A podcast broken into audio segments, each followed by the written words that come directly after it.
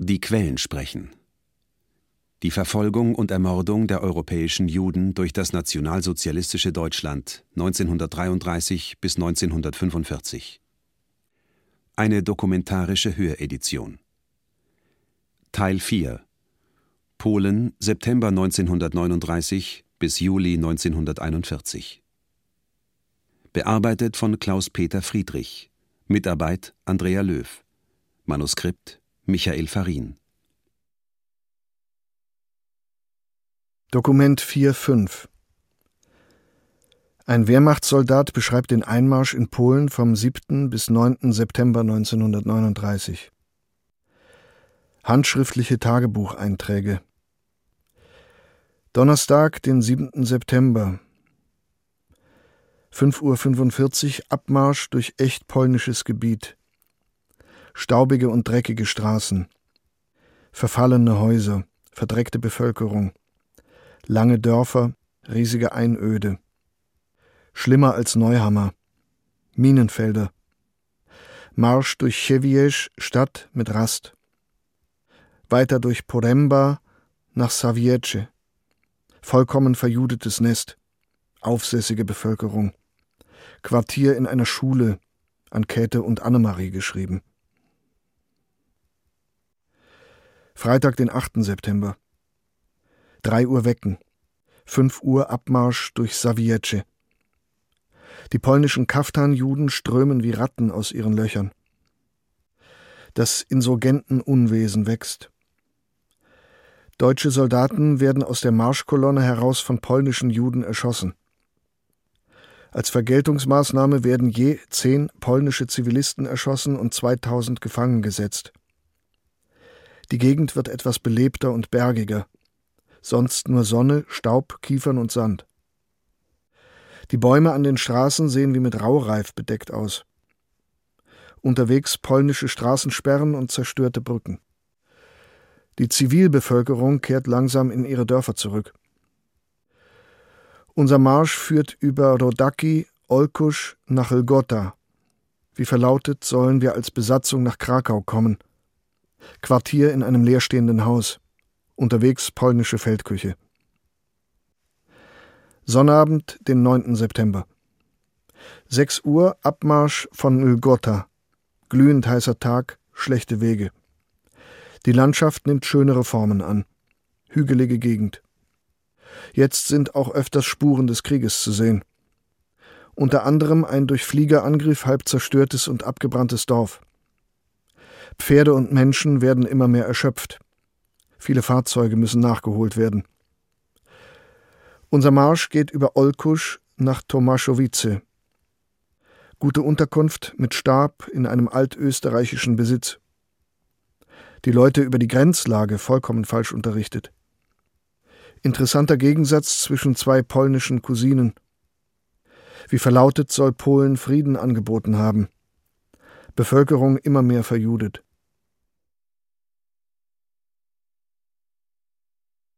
Mein Name ist Salo Wolf. Ich stamme aus Polen. Ich bin zwischen 87 Jahre alt geworden und die ganze Kriegszeit habe ich überlebt viereinhalb, vier Jahre in Polen während die ganze Besatzung des Krieges. Ich war in fünf verschiedene KZs. Ich bin befreit worden am 8. Mai 1945. Danach lag ich dreieinhalb Monate im Krankenhaus. Ich habe 39 Kilo gewogen bei Befreiung. Und das Leben hat neu angefangen. Nach der Befreiung habe ich erst erfahren, dass meine ganze Familie vergast worden, leben nicht mehr und ich war allein auf der Welt und mein Leben hat müssen anfangen. Dokument 4.6 Ein Mitglied der jüdischen Jugendbewegung berichtet am 9. September 1939 über Pogrome in Lodz. Handschriftliches Tagebuch von Jardin 9. September 1939 Der Wolf sprang aus dem Schafspelz, mit langen Zähnen, hungrig nach Beute. An den Straßenecken lauern sie uns auf, unsere Nachbarn von gestern und vorgestern, die deutsche Einwohner von Lodz. Ausgenichtert vom Rausch des Festtags, nun kommt die Zeit für Taten. Die Augen der blutrünstige Bestie beobachtet wachsam, wer vorbeikommt. Jude knurrt plötzlich eine wilde Stimme. Das armselige Opfer bricht sofort kraftlos unter den Hagel harte Schläge zusammen. Mit Scheren bewaffnete Rüppel wüten in den Straßen der Stadt. Sie haben die Ehre, der Laserarmee zu beweisen, dass sie die Lehre ihrer Meister gut verinnerlicht haben. Mordend stürzen sie sich auf jüdische Passanten. Sie schonen weder Alte noch Greise, schneiden Bärte ab, reißen Haare aus, bis Blut fließt. Ein suffisantes Lächeln im Gesicht. Dies ist ihre nationale Aufgabe die sie zum Glanze ihres Volkes voll und ganz erfüllen. Die Lodger-Juden sind betreten, die Angst hat Gift in ihre Herzen gesät. Es ist gefährlich, hinauszugehen. Es dauerte nur wenige Stunden, bis das Nazigift das Leben tausender Menschen verseucht hat. Und wie wird es weitergehen? Wie werden wir dem standhalten? Unser Nachbar B wurde zur Arbeit ins Hauptverwaltungsgebäude gebracht. Nachdem er den Boden geschrubbt hatte, befahl man ihm diesen, mit seinem Mantel nachzuwischen. Als er aus Verblüffung über das merkwürdige Ansinnen einen Augenblick zögerte, wurde er grausam zu Boden gestoßen. Die Soldaten schleiften ihm mit ihren starken Armen kreuz und quer durch den Raum. Nachdem seine Kleidung genug schmutziges Wasser vom Boden aufgesogen hatte, stellten sie ihm auf seine verdreckte Beine, rasierten in der Mitte seines Kopfes einen Streifen Haare ab und stießen ihn in diesen Stand versetzt nach draußen. Hätte ich nicht mit eigenen Augen gesehen, wie er nach Hause kam, hätte ich nicht aus seinem Munde gehört, in welcher Weise die Angehörige dieses Kulturvolkes ihn misshandelt hatte, hätte ich im Leben nicht geglaubt, dass Menschenhände so etwas tun können. Doch der Spötter der Wirklichkeit feiert weiterhin seinen großen Sieg. Er erscheint von Zeit zu Zeit und entblößt mit ungehörigen Lachen seine verfaulte Zähne vor uns. Mit Teufelskrallen fährt er unter dem Stoff des Herrn Traums, reißt ihm die Sticke und grinst. Sieh her, das ist die Wirklichkeit. Doch das Schreckliche ist die Erkenntnis, dass wir in dieser Wirklichkeit leben müssen, die der Teufel erschafft, ohne Richter, ohne Gesetz, ohne Protest.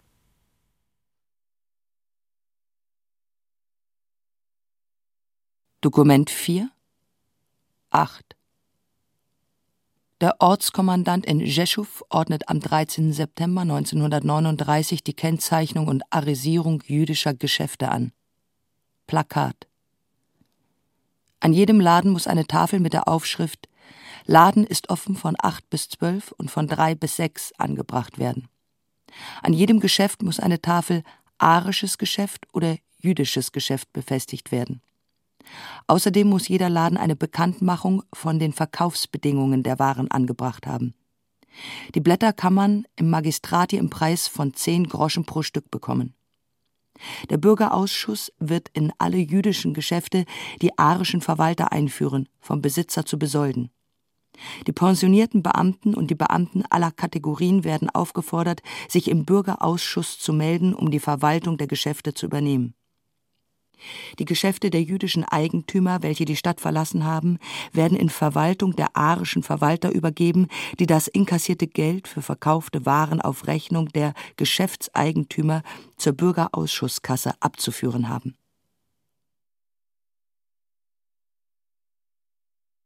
Dokument 412 der Chef der Sicherheitspolizei übersendet den Einsatzgruppen in Polen am 21. September 1939 Richtlinien für die Vorgehensweise gegenüber Juden. Schnellbrief geheim des Chefs der Sicherheitspolizei Heydrich Berlin an die Einsatzgruppenchefs der Sicherheitspolizei in Polen. Betrifft Judenfrage im besetzten Gebiet.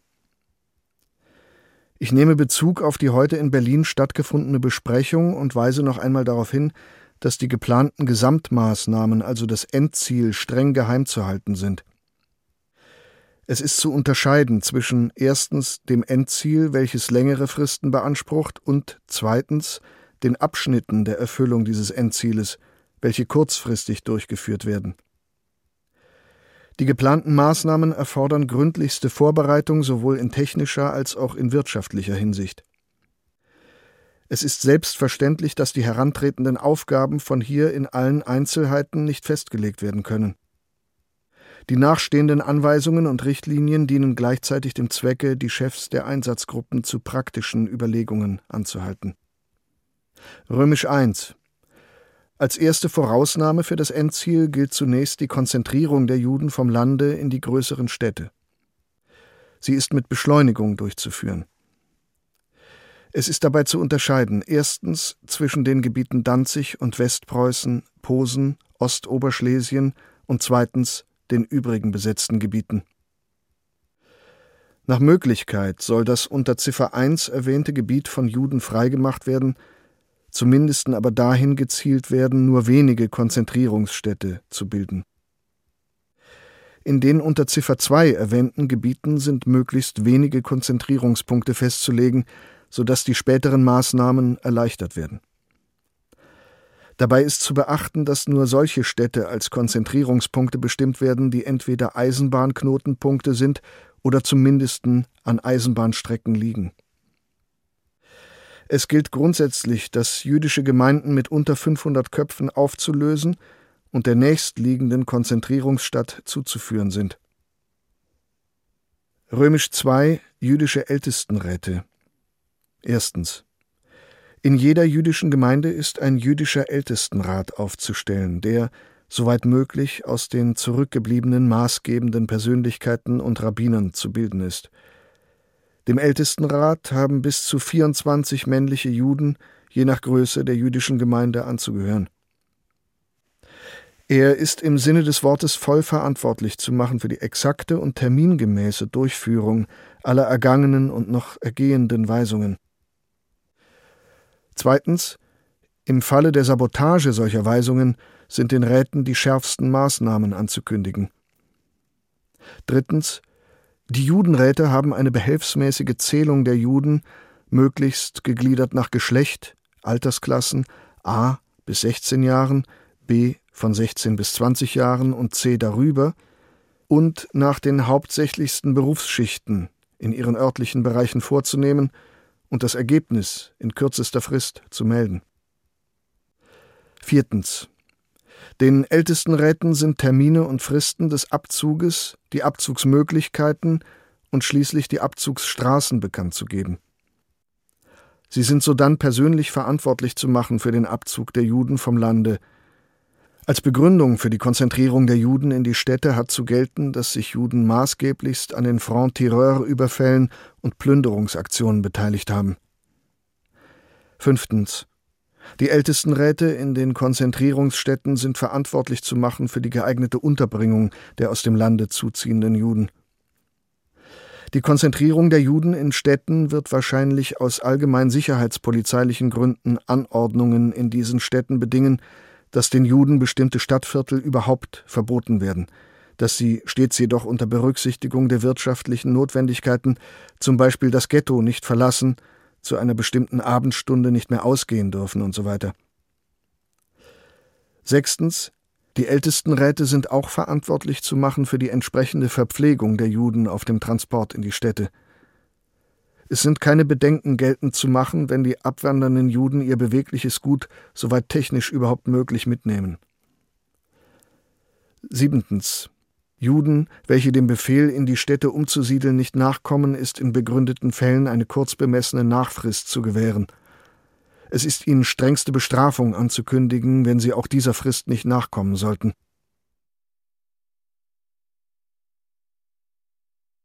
Mein Name ist Helga Verlege.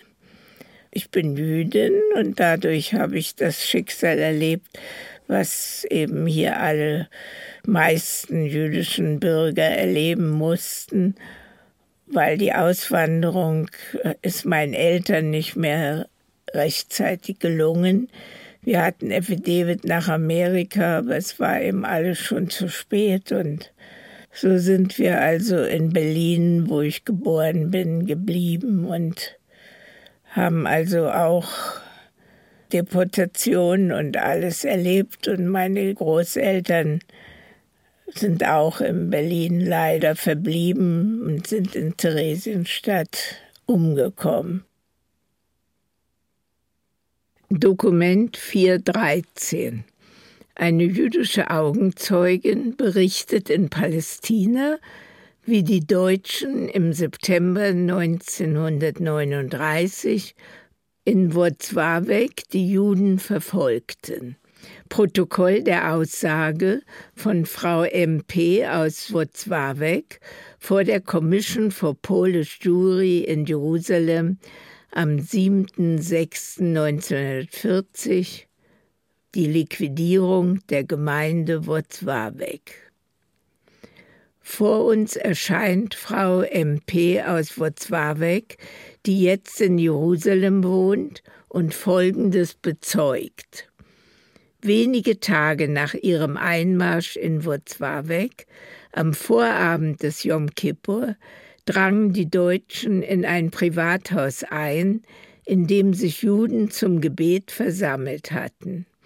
Sie befahlen den Anwesenden, das Gebäude zu verlassen und loszurennen.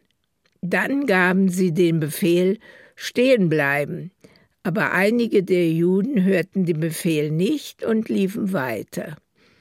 Daraufhin eröffneten die Deutschen das Feuer und töteten fünf oder sechs Juden. An demselben Yom Kippur legten die Deutschen an den zwei großen Synagogen Feuer. Die Flammen griffen auch auf einige Privathäuser über. Die Juden warfen ihre Habseligkeiten hinaus, über die sich vor den Häusern der polnische Mob hermachte. An den Brandstiftungen beteiligten sich vor allem SS-Leute. Die Juden versuchten, die brennenden Häuser zu retten. Später holten die Deutschen aus einem Haus alle sich dort aufhaltenden Männer, 26 an der Zahl, und zwangen sie, Aussagen zu unterschreiben, dass sie die Gebäude in Brand gesteckt hätten. Anschließend informierten die Deutschen die Gefangenen, dass man gegen sie die Todesstrafe wegen Brandstiftung verhängen werde und sie nur durch die Zahlung eines Lösegeldes in Höhe von 250.000 Zwotti gerettet werden könnten. Die jüdische Bevölkerung von Wrocławek brachte die geforderte Summe auf, woraufhin man die Gefangenen freiließ. Dann führten die Deutschen eine Razzia in den Häusern durch. Sie nahmen etwa 350 Juden mit und brachten einen Teil von ihnen in die Kaserne, einige andere in die Fabrik von Mühsam. Von dort wurden sie täglich abgeholt und zur Arbeit gebracht, doch gab man ihnen kein Essen, nur ihre Familien durften sie mit Nahrung versorgen. Nach mühsamen Verhandlungen wurde den Gefangenen gestattet, mit einer besonderen Ausgangsgenehmigung ab und zu für kurze Zeit nach Hause zu gehen, um sich zu waschen, ihre Kleidung zu wechseln, zu essen und dergleichen. Obwohl die Deutschen bereits 350 Gefangene zu regelmäßigen Arbeitsdiensten verpflichtet hatten, hörten die Verschleppungen von Juden, die man auf den Straßen aufgriff und zur Arbeit zwang, keineswegs auf. Dann gab es den jüdischen Rat, Judenrat, der anstelle der vorherigen Gemeindeverwaltung eingesetzt worden war und dessen Tätigkeit sich darauf beschränkte, die deutsche Verwaltung auf dem Laufenden zu halten. Gemäß den Forderungen der Deutschen stellte er diesen täglich eine bestimmte Anzahl jüdischer Arbeiter zur Verfügung. Diejenigen, die man aufgegriffen und verschleppt hatte, wurden von den Deutschen gnadenlos geschlagen und misshandelt. Wie diese mit den Juden während der Arbeitszeit umgingen, verdeutlicht ein Vorfall. Einer dieser Juden, Jakob Heimann, 52 Jahre alt und zu schwach für körperliche Arbeit, wurde während des Dienstes geschlagen. Die Aufseher stießen zudem mit einem Dolch auf ihn ein. Wenige Tage nach seiner Rückkehr nach Hause erlag er seinen Verletzungen. Im Oktober befahlen die Deutschen den Juden, einen gelben Flicken auf der Rückseite ihrer Kleidung anzubringen, und sie durften nicht mehr auf dem Bürgersteig, sondern nur noch in der Mitte der Straße gehen.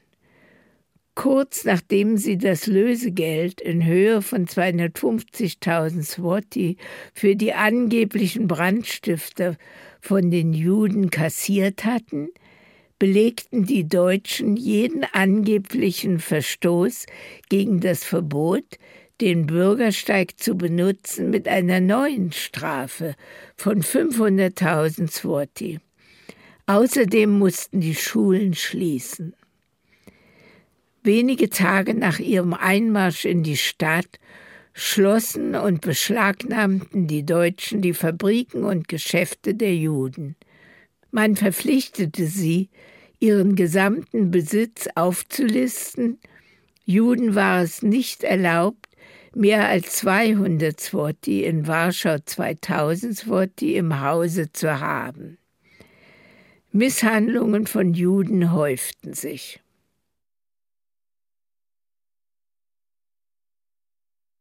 Dokument 422 Der Flüchtling Arthur Schlieferstein beschreibt am 15. Oktober 1939 sein Leben im sowjetisch besetzten Teil Polens. Brief von Arthur Schlieferstein aus Białystok an Josef Stein in Brooklyn vom 15.10.1939 Mein lieber Joschka, auch ich habe durch die Deutschen viel erlitten. In einem Brief lässt sich das kaum beschreiben.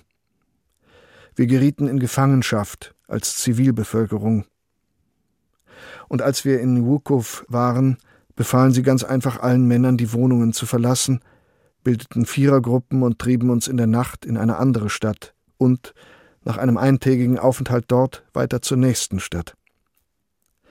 Dank unserer Geistesgegenwart gelang es uns zu fliehen und uns aus den Händen dieser Henkersknechte zu befreien. Unser Sprachschatz ist zu arm, um die Bestialität der Deutschen zu beschreiben. Als wir die erste rote Fahne erblickten, atmeten wir auf. Das Land bis zum Bug, bis nach Lemberg haben die Sowjets eingenommen und weiter im Westen alles die Deutschen.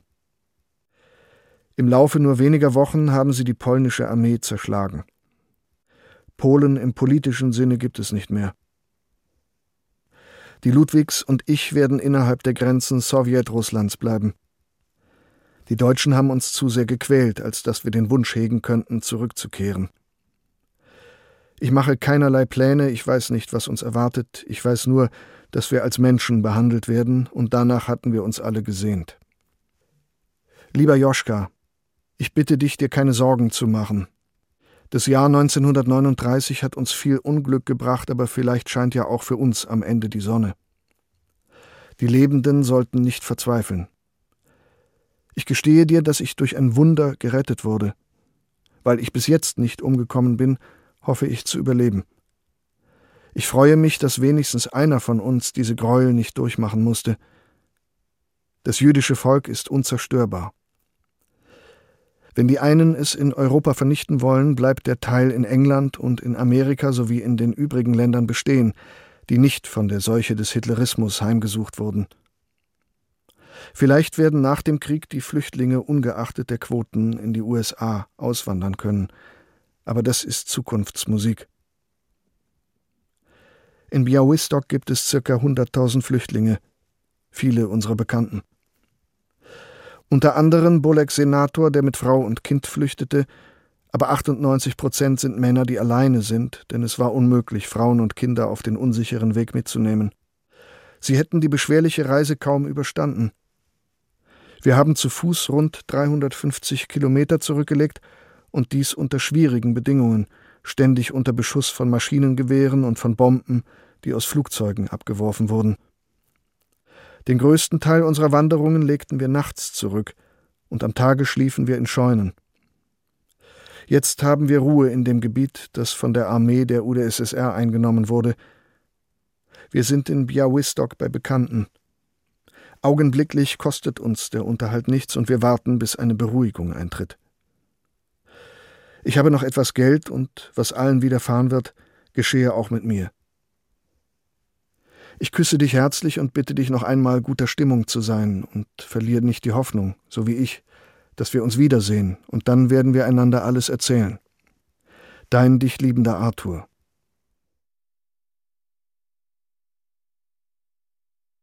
Dokument 4, 33 The New York Times Artikel vom 6. November 1939 über die Judenverfolgung im besetzten Polen und eine drohende Hungersnot per Funk übermittelt.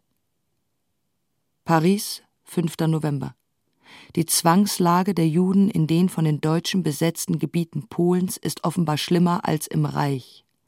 Unablässig gehen hier sowohl bei der polnischen Regierung als auch bei den jüdischen Hilfsorganisationen Meldungen ein über die brutale und umfassende politische Verfolgung der polnischen Juden.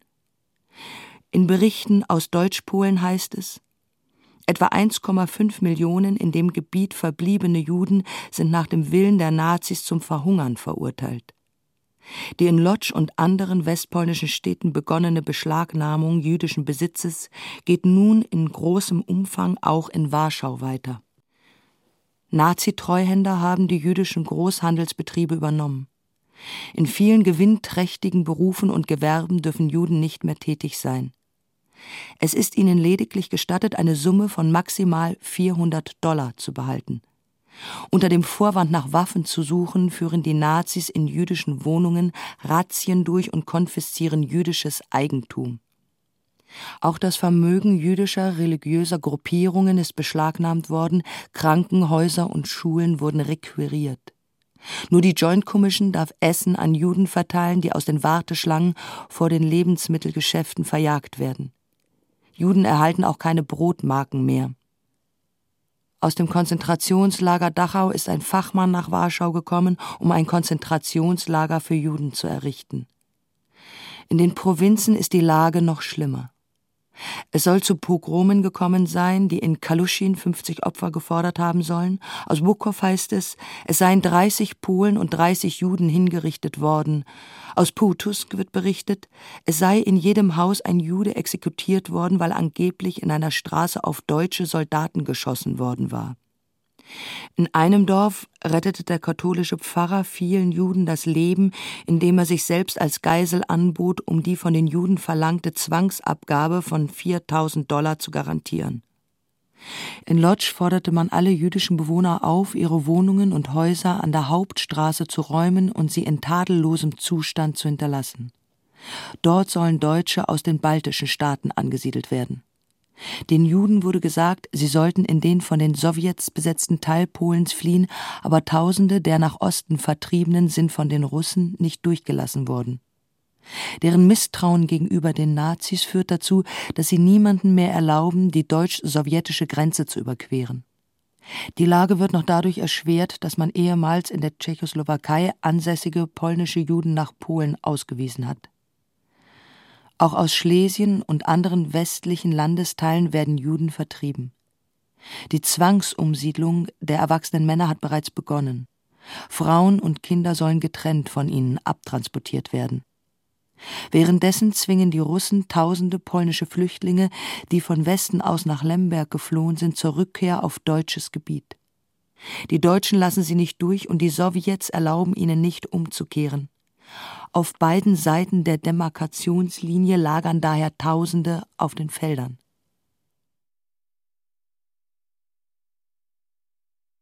Dokument 435 David Chirakowiak beschreibt vom 15. bis 18. November 1939 den antijüdischen Terror in Lodz. Handschriftliches Tagebuch Mittwoch, den 15. November Lodz. Eine Synagoge wurde niedergebrannt. Die barbarischen Methoden zur Zerstörung der Welt zeigen allmählich Wirkung. Für die Beendigung des Terrors hat man angeblich 25 Millionen Swati gefordert. Die Gemeinde hat das Geld nicht, also hat sie auch nicht bezahlt. Angeblich wurde noch eine andere Synagoge in der Wolborska-Straße angesteckt. Irgendetwas stimmt mit den Deutschen nicht. Seit gestern plündern sie auf schreckliche, chaotische Weise. Sie nehmen alles Möbel, Kleidung, Unterwäsche, Lebensmittel. Bis morgen müssen Polen und Juden alle Spaten und Spitzhacken abgeben. Heute wurde die Mobilmachung der Lotscher Deutschen zwischen dem 18. und 45. Lebensjahr zum Selbstschutz angeordnet. Die Armee verlässt die Stadt, man weiß nicht wohin, also muss jemand in der Stadt bleiben. Das werden vor allem wir zu spüren bekommen. Denn es ist schlimmer, mit Lodger Deutschen zu tun zu haben, als mit einem Regiment von Deutschen aus dem Reich. Donnerstag, den 16. November Lodge. Wir kehren ins Mittelalter zurück.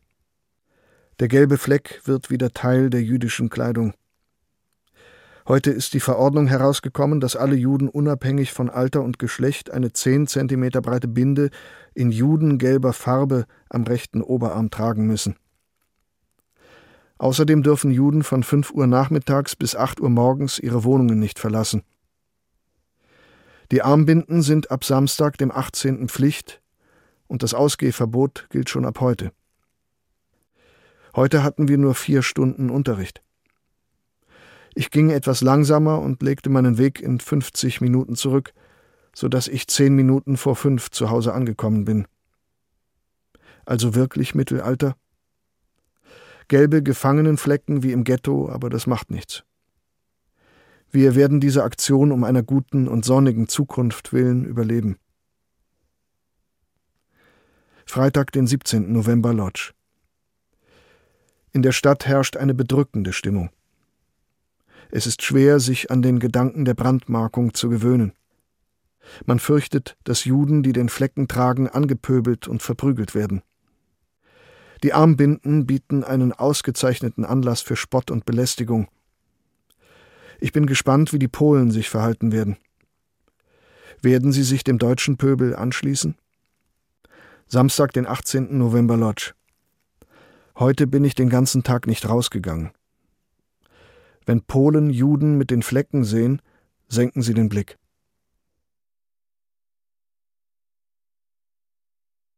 Dokument 4, 48 Anonymer Bericht über die Vertreibung von Juden aus Posen und Umgebung in das Generalgouvernement im November 1939.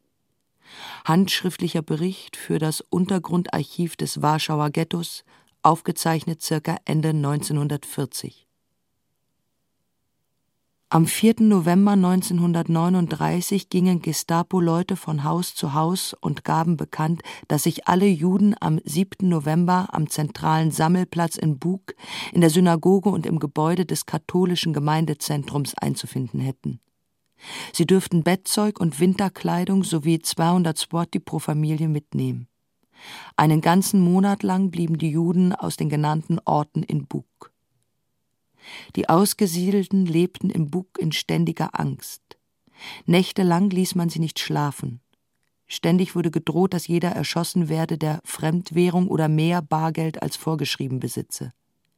Die Wohlhabenderen lieferten Geld ab. Der Polizeiobermeister gestattete eine gemeinsame Küche, eröffnete ein Konto beim Fleischer und bei einer der Genossenschaften, die für das abgelieferte Geld Lebensmittel brachten, aus denen gute Mittagsmahlzeiten zubereitet wurden. Dann folgte die zweite Verordnung. Auch das polnische Geld sei abzugeben und in deutsche Mark umzutauschen. Das Bargeld wurde vorerst einbehalten. Man befahl den Juden, sich in einigen Tagen wieder zu melden, doch erfolgte schon kurze Zeit später der Abtransport und das Geld der Leichtgläubigen war weg. Am 7. November wurde pro Person ein halbes Pfund Butter ausgegeben und Fleisch gekocht, aber das gesamte Gepäck in Verwahrung genommen, selbst das Bettzeug und die Weißwäsche, das man anfangs behalten durfte. Nun hieß es, sie würde später nachgeschickt. Das Militär umstellte den Weg zum Bahnhof und die Juden wurden in stinkende Waggons getrieben und zusammen mit Kranken und Alten nach Grodzisk Wielkopolski transportiert. Hier waren auf dem Bahnhof schon einige tausend Polen versammelt. Die Wachmannschaften bestanden aus Selbstschutz und SA. Schon hier wollte man die Juden von den Polen trennen, doch den Marsch zum fünf Kilometer von Grodzisk Wielkopolski entfernten Lager Südhof gingen die Polen mit den Juden gemeinsam. Dicke Regentropfen fielen. Ein unaufhörlicher Zug schob sich durch die Stadt. Die Umstehenden weinten. Das Lagergelände war von drei unter Hochspannung stehenden Drahtzäunen umgeben.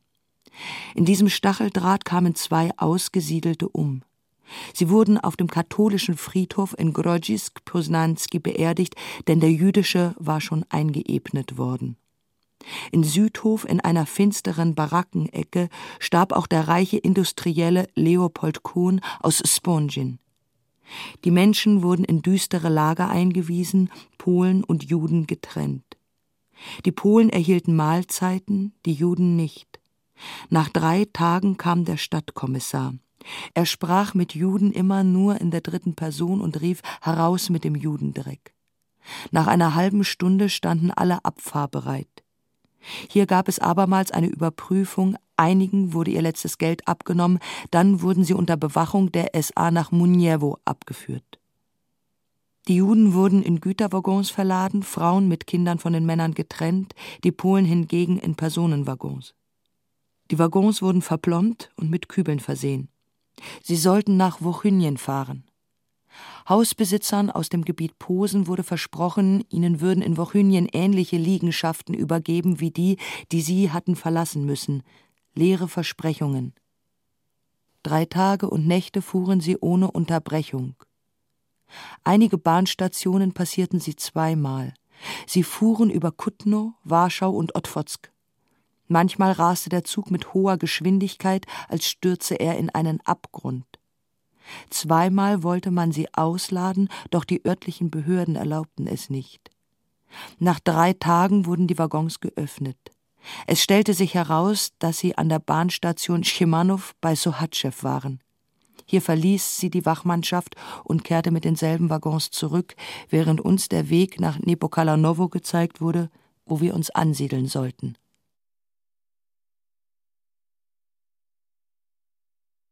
Dokument 4 51 Das Exekutivkomitee des Jüdischen Weltkongresses in Paris protestiert am 4. Dezember 1939 gegen die Verbrechen an den Juden in Polen.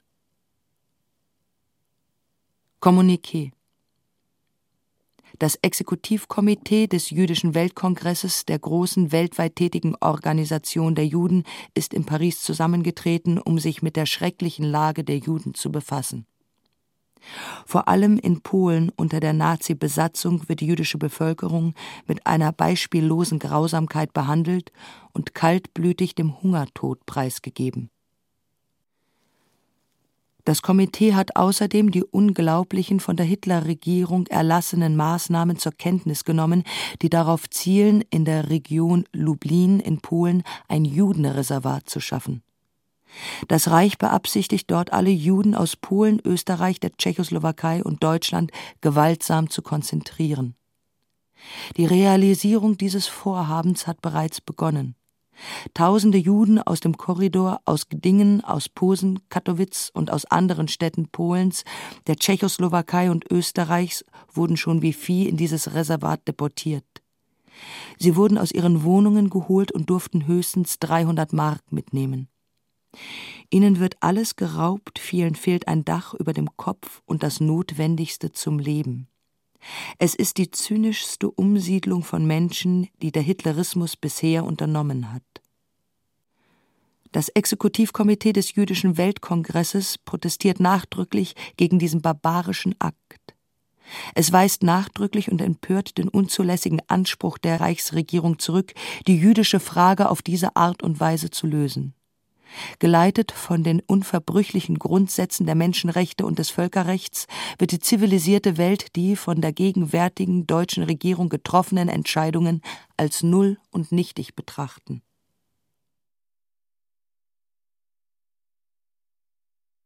Dokument 454 Der Regierungspräsident in Kalisch ordnet am 10. Dezember 1939 an, mit der Bildung des Ghettos Lodz zu beginnen.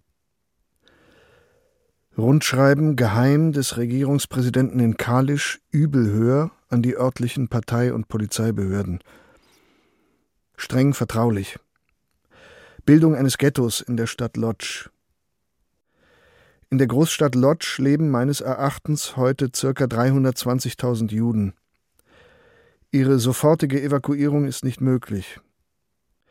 Eingehende Untersuchungen aller in Frage kommenden Dienststellen haben ergeben, dass eine Zusammenfassung sämtlicher Juden in einem geschlossenen Ghetto nicht möglich ist.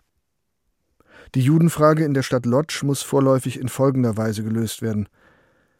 Erstens. Die nördlich der Linie Listopada, Novemberstraße, Freiheitsplatz, Pomorska, Pommersche Straße wohnenden Juden sind in einem geschlossenen Ghetto dergestalt unterzubringen, dass einmal der für die Bildung eines deutschen Kraftzentrums um den Freiheitsplatz benötigte Raum von Juden gesäubert wird, und zum anderen, dass der fast ausschließlich von Juden bewohnte nördliche Stadtteil in dieses Ghetto einbezogen wird. Zweitens, die im übrigen Teil der Stadt Lodz wohnenden arbeitsfähigen Juden sind zu Arbeitsabteilungen zusammenzufassen und in Kasernenblocks unterzubringen und zu bewachen. Die Vorarbeiten und Durchführung dieses Planes soll ein Arbeitsstab ausführen, in den folgende Behörden bzw. Dienststellen Vertreter entsenden. Erstens NSDAP. Zweitens Außenstelle Lodz des Regierungspräsidenten zu Kalisch. Drittens Stadtverwaltung der Stadt Lodz, Wohnungsamt, Bauamt, Gesundheitsamt, Ernährungsamt und so weiter. Viertens Ordnungspolizei. Fünftens Sicherheitspolizei sechstens Totenkopfverband, siebtens Industrie- und Handelskammer, achtens Finanzamt. Den Vorsitz in diesem Arbeitsstab führe ich selbst. In meiner Abwesenheit vertritt mich der Leiter meiner Außenstelle Lodge, Herr Oberregierungsrat Dr. Moser. Federführend im Arbeitsstab ist hinsichtlich der Gesamtplanung Herr Kriminalrat Ganz. Die obigen Dienststellen melden ihre Vertreter bis zum 16.12.1939. Die Erstellung des Ghettos ist selbstverständlich nur eine Übergangsmaßnahme. Zu welchen Zeitpunkten und mit welchen Mitteln das Ghetto und damit die Stadt Lodz von Juden gesäubert wird, behalte ich mir vor. Endziel muss jedenfalls sein, dass wir diese Pestbeule restlos ausbrennen.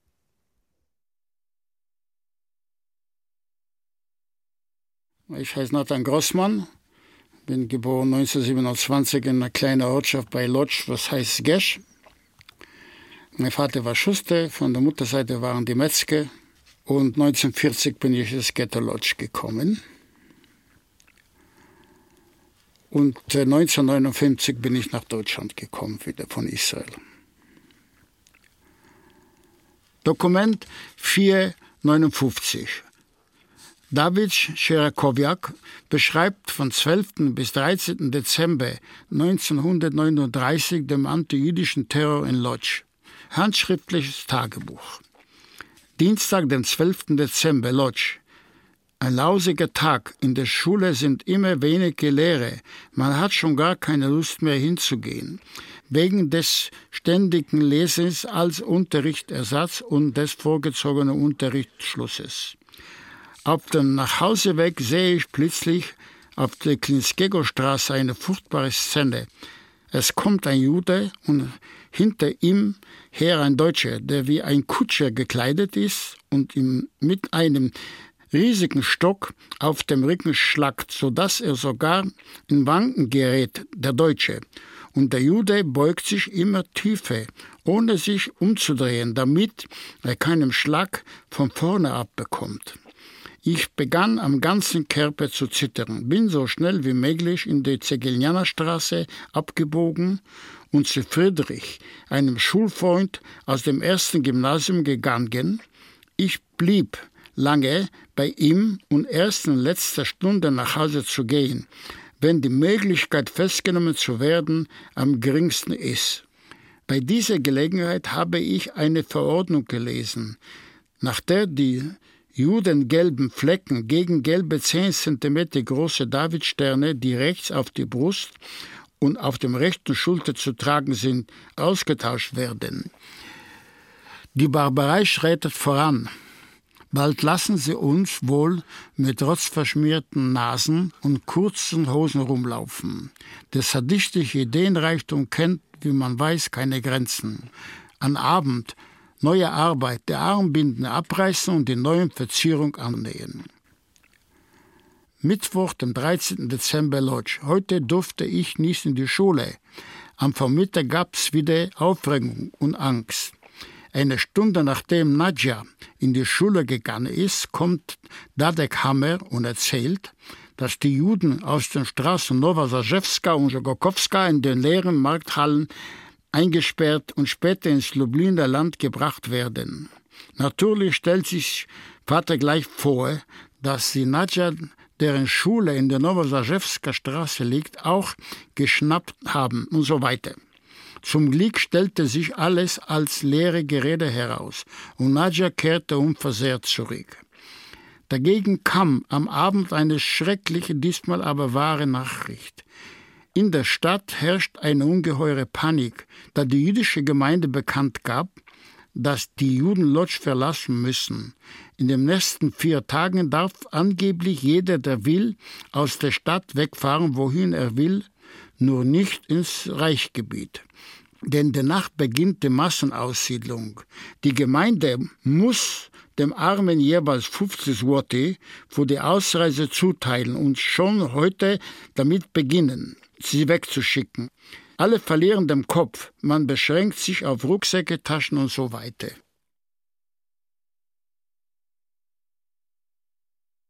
Dokument 460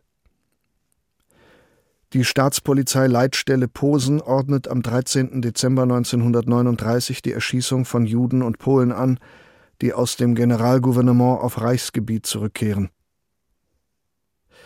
Schreiben geheim der Staatspolizei Leitstelle Posen, gezeichnet Bischof an den Landrat in Schrimm. Betrifft Behandlung von Juden, die sich entgegen dem Umsiedlungsbefehl auf dem Gebiet des Deutschen Reiches befinden.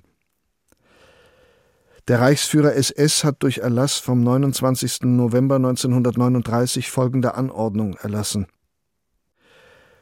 Juden und Polen, die aus einem Gebiet des Deutschen Reiches in das Generalgouvernement umgesiedelt wurden, sich aber entgegen dem Umsiedlungsbefehl auf dem Gebiet des Deutschen Reiches, wenn auch in einer anderen Provinz aufhalten, sind sofort standrechtlich zu erschießen.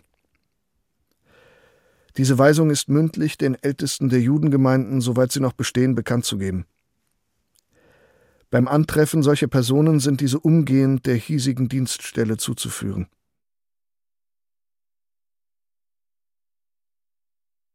Dokument 4, 61. Die NS-Kreisfrauenschaftsleiterin in Teschen, Tschechen, Marie Bless bittet am 13. Dezember 1939 den Bürgermeister um Möbel aus ausgeraubten jüdischen Wohnungen. Sehr geehrter Herr Bürgermeister, im Anschluss an mein Schreiben vom 8. Dezember Korrentes richte ich an Sie die ergebene Bitte, mir zu gestatten, noch einige jüdische Wohnungen wegen Überlassung von Möbeln zu besichtigen. Wir beziehen ab nächster Woche unsere neue Dienststelle im alten Rathaus und müssen uns einrichten. Dazu fehlen noch einige Schreibtische, Stühle usw., so besonders aber auch kaukasische Nussbaumstühle, die zu den Möbeln aus der jüdischen Wohnung Durst Friedrichstraße passen. Für einen baldigen Bescheid bin ich dankbar. Heil Hitler.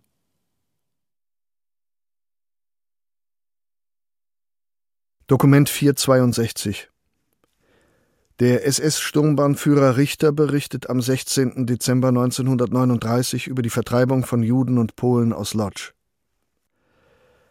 Bericht über die in Lodz vom 12. Dezember bis zum 16. Dezember durchgeführte Evakuierung von Polen und Juden. In der Stadt Lodz war die Evakuierung von insgesamt 15.000 Polen und Juden für Dezember vorgesehen worden. In erster Linie sollten politisch Verdächtige und intellektuelle Polen evakuiert werden.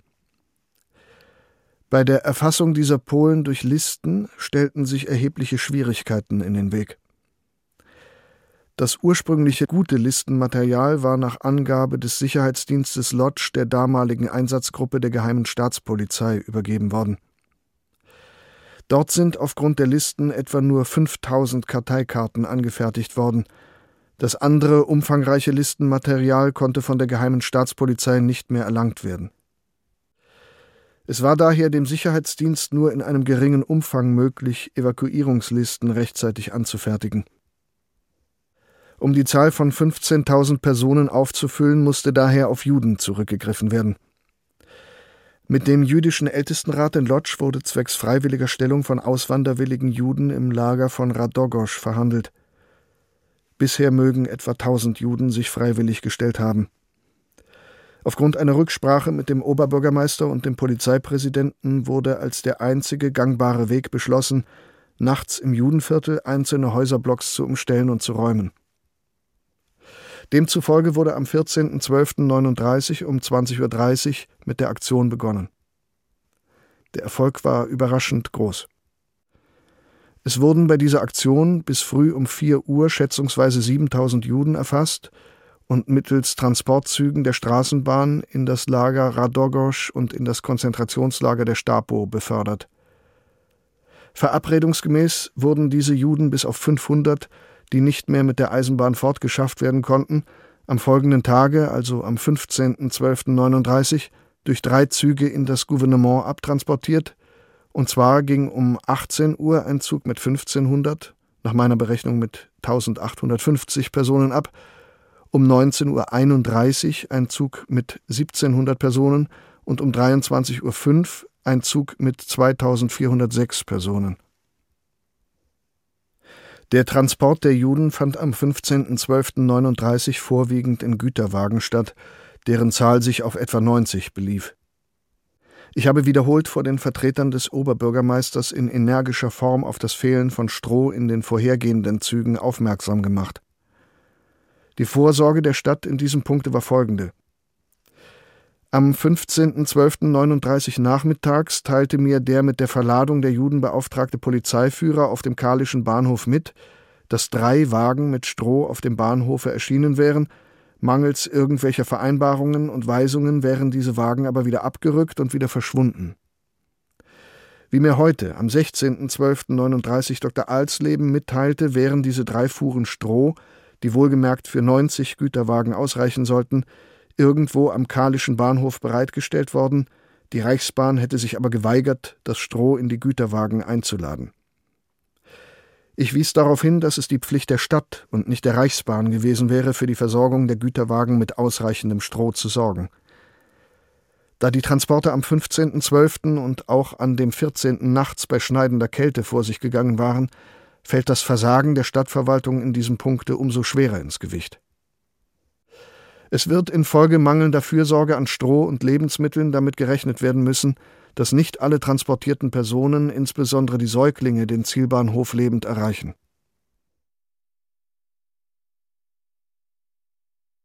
Dokument 474 Der Chef einer SS-Reiterschwadron in Cheum beschreibt, wie er am 14. Januar 1940 einen Massenmord anordnet. Bericht des Chefs der 5. Schwadron der 1. SS-Totenkopf-Reiterstandarte in Cheum, gezeichnet SS-Obersturmführer und Schwadronschef Reichenwallner, an den Stab der 1. SS-Totenkopf-Reiterstandarte im Generalgouvernement Polen in Warschau vom 14.01.1940. Betreff Einsatz am Sonnabend, den 13. Januar 1940. Am Freitag, den 12. Januar 1940 gegen 22 Uhr, wurde ich von dem Führer der Sicherheitspolizei Kreis Cheum, SS-Untersturmführer Rolfing, telefonisch gebeten, die Bewachung eines in der Nacht eintreffenden Judentransportes zu übernehmen. Es handelte sich dabei um etwa 600 Juden, welche aus Lublin kamen und bis zum Morgen in den Eisenbahnwagen bleiben sollten. Ich habe deshalb einen Unterführer und 20 Mann bestimmt, welche von nachts 2 Uhr Eintreffen des Zuges bis zum Morgen die Wache übernommen haben. Um 7 Uhr früh meldete mir der eingeteilte Gruppenführer, dass die Wagen vollständig verseucht seien. Ich habe mich deshalb auf die Bahn begeben und dort mit dem Führer der Sicherheitspolizei sowie mit dem stellvertretenden Landrat die Wagen besichtigt. Dabei wurde festgestellt, dass die Wagen, teilweise bestehend aus zweiter und dritter Klasse Schnellzugwagen, mit Juden überbesetzt waren, dass auf den Gängen derselben circa 40 Tote lagen, welche den langen Transport nicht aushielten und Abteile vollgebrochen und durch Kot verunreinigt waren. Beim Öffnen der Tür kamen mir schon die Brüher entgegen und wir waren uns einig, dass in diesem Zug die Ruhe ausgebrochen war. Nach längerem Beraten wurden wir uns einstimmig klar, dass es ein Verbrechen wäre, die verseuchten und verwandten Juden im Kreisgebiet Cheum auszusetzen. Wir haben deshalb veranlasst, dass das Zugpersonal mit deutschen Beamten besetzt wurde und der Zug in eine Waldgegend Richtung Ruda abgeschoben wird, um dort sämtliche Insassen zu erschießen.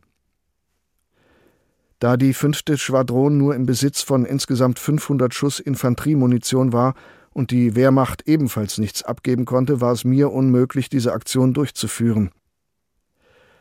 Es wurde deshalb von dem stellvertretenden Landrat die Gendarmerie mit acht Mann bestimmt und habe ich dazu zur Verstärkung der Gendarmerie einen Unterführer und zehn Mann abgestellt. Ich selbst konnte die Führung der Aktion nicht übernehmen, da an diesem Tage der Herr Gouverneur SS-Brigadeführer Schmidt seinen Besuch angesagt hatte und ich aufgefordert war, an der Besichtigungsfahrt teilzunehmen. Ich habe deshalb die eingeteilten Männer, ein Unterführer, zehn Mann, vor Abfahrt des Zuges antreten lassen und sie darauf aufmerksam gemacht, dass diese Aktion durchzuführen ist. Ich aber erwarte, da zwei Formationen, Gendarmerie und SS, daran beteiligt sind, und die Gendarmerie mit MP ausgerüstet ist, dass das Aufgabengebiet geteilt werden muss, und zwar, dass vorerst eine Abteilung den Rest der im Zuge Verbleibenden zu bewachen hat und der andere Teil die Erschießungen vorzunehmen hat. Später haben die Abteilungen zu wechseln.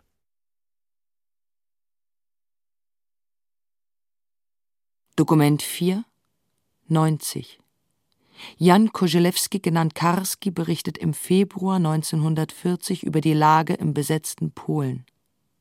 Bericht für den Innenminister der polnischen Regierung Stanisław Kot in Angers. Die Lage der Juden in den vom Dritten Reich annektierten Gebieten. Die Lage der Juden in diesen Gebieten ist klar, nicht kompliziert und leicht zu verstehen. Sie stehen außerhalb des Gesetzes, außerhalb behördlicher Obhut, man ist offiziell bestrebt, sie durch Gewalt, Recht und Propaganda auszurotten oder fortzuschaffen. Die Juden werden aus diesen Gebieten vertrieben, ihr Besitz wird beschlagnahmt, sie werden wie Schuldige ins Gefängnis geworfen. Das Gebiet soll restlos vom jüdischen Element gesäubert werden. Die Juden werden hier ihrer Lebensgrundlage fast vollständig beraubt. Wenn sie hier leben, dann tun sie dies beinahe verstohlen, in Angst, rechtlos, da die deutschen Behörden und die deutsche Gesellschaft die Augen vor dieser traurigen Tatsache verschließen. Alle tragen Armbinden oder Flecken wie im Generalgouvernement, die sie als Juden kennzeichnen. Bei Missachtung dieser Pflicht drohen strenge Strafen. Sie dürfen grundsätzlich nicht in arischen Geschäften einkaufen, noch nicht einmal die notwendigsten Bedarfsartikel. Sie dürfen grundsätzlich keine Gegenstände, Artikel und Waren herstellen, sondern höchstens reparieren und ähnliches. Bereits am frühen Abend dürfen sie sich nicht mehr in der Stadt zeigen, sie dürfen nicht ohne Sondergenehmigung reisen, sie dürfen bestimmte Straßen sowie Kinos, Theater und Cafés überhaupt nicht aufsuchen, auch die meisten Betriebe und Geschäfte nicht betreten, Arier dürfen Juden nicht grüßen oder bei ihnen stehen bleiben.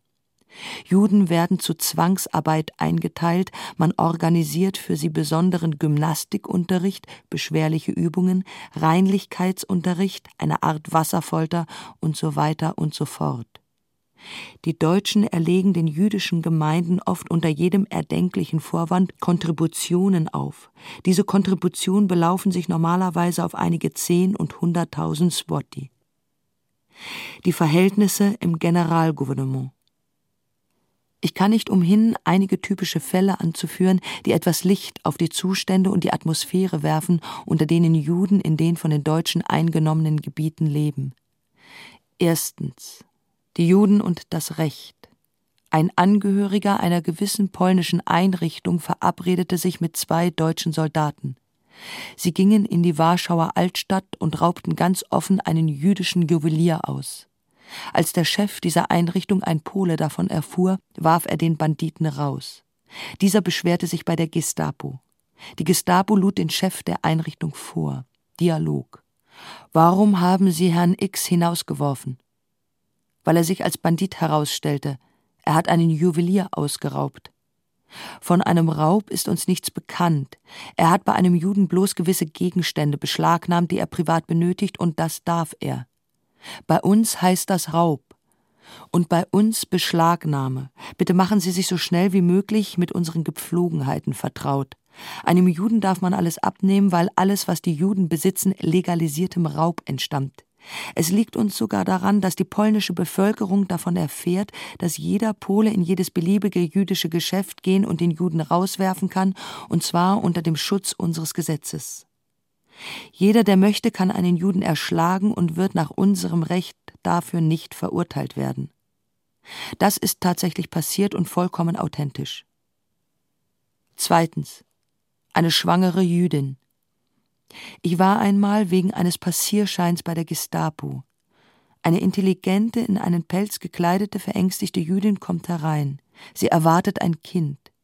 Sie bittet um einen Passierschein für sich oder den Arzt, damit sie oder der Arzt nach acht Uhr abends auf die Straße gehen können, falls es zu dieser Zeit zur Entbindung kommen sollte. Antwort der Sekretärin, Frau einer Volksdeutschen. Ein Passierschein ist nicht nötig, wir werden es euch nicht erleichtern, Juden zu gebären, die Hunde verrecken vor Hunger, so ein Elend herrscht, und ihr wollt noch Juden gebären? Heraus, heraus. Drittens das Judenlager bei Beujitz. Bei Beujitz an der Grenze zu den von den Bolschewiken besetzten Gebieten haben die Deutschen ein Lager für Juden errichtet. In diesem Lager sitzen überwiegend jüdische Familien ein, die sich illegal zu den Bolschewiken durchschlagen wollten oder auf die vermeintliche und erwartete Öffnung der bolschewistisch-deutschen Grenze für den Bevölkerungsaustausch gewartet hatten. Das Lager zählt einige tausend Männer, Frauen, Alte und Kinder. Übrigens fast nur arme Leute. Ich habe dieses Lager Anfang Dezember 1939 gesehen. Zu einem sehr großen Teil hielten sie sich unter freiem Himmel auf und schliefen auch dort. Sehr viele Menschen hatten weder angemessene Kleidung noch Decken. Wenn der eine Teil schlief, warteten die anderen, bis sie an der Reihe waren, weil man sich gegenseitig die Decken lieh. Die Wartenden traten auf der Stelle und liefen herum, um nicht zu erfrieren. Hunderte Menschen, darunter Kinder, Frauen und Alte, laufen stundenlang oder treten auf der Stelle, denn wenn sie stehen bleiben, erfrieren sie. Nach einigen Stunden wechseln sie einander ab. Sie gehen schlafen und hunderte andere treten auf der Stelle und laufen, treten auf der Stelle und laufen. Alle sind durchgefroren, verzweifelt, stumpf, hungrig. Eine Horde gequälter Tiere, nicht Menschen.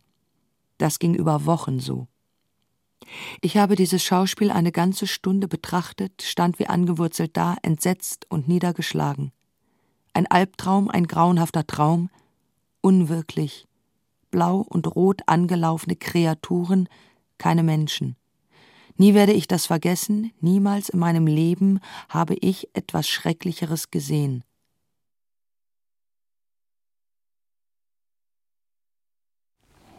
Also jetzt, jetzt Stimme, Zeitzeuge brauchen Sie nicht. Nein, brauchen wir nicht. Jetzt, wenn Sie mit Ihrem Namen anfangen würden. Und Dokument 442 492, ja. 492. Äh, 492 wollen Sie ja, haben. Ja, das wird. Ja, also. Mein Name ist Marcel Reich-Ranitzky.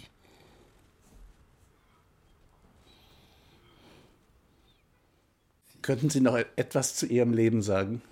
Ja, ich bin 1920 in Wrocławek, in Polen also, geboren.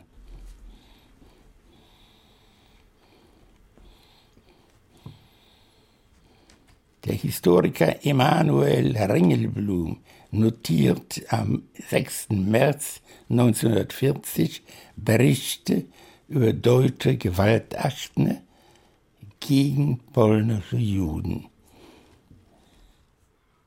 So lauten etwa die handschriftlichen Aufzeichnungen.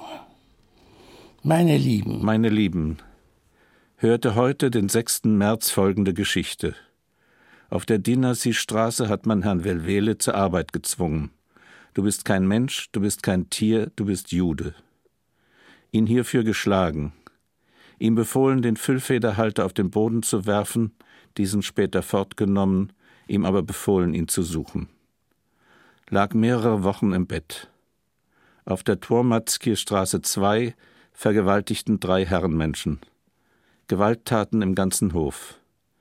Die Gestapo interessiert sich für Rassenschande, aber man fürchtet sich, solche Fälle zu melden. In Lodz dürfen Juden nicht mit der Straßenbahn fahren.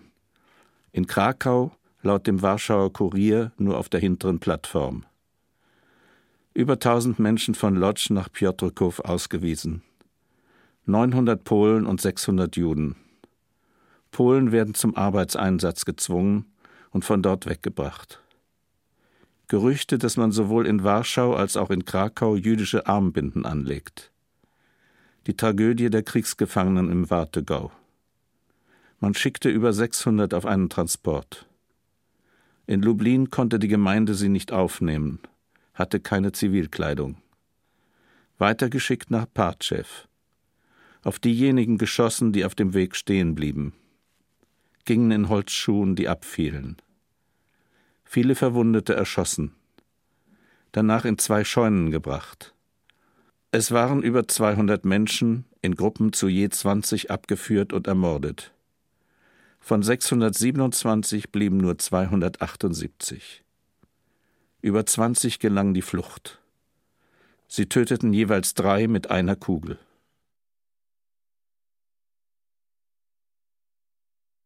Dokument 4 103 Ostdeutscher Beobachter Artikel vom 9. April 1940 über den Umbau der Posener Großen Synagoge in ein Hallenschwimmbad. Posener Hallenschwimmbad bereits im Bau. Der Umbau der ehemaligen Synagoge. Schwimmbecken von 25 Meter Länge. Bekanntlich wird die ehemalige Synagoge am Fischmarkt zum Hallenschwimmbad umgebaut.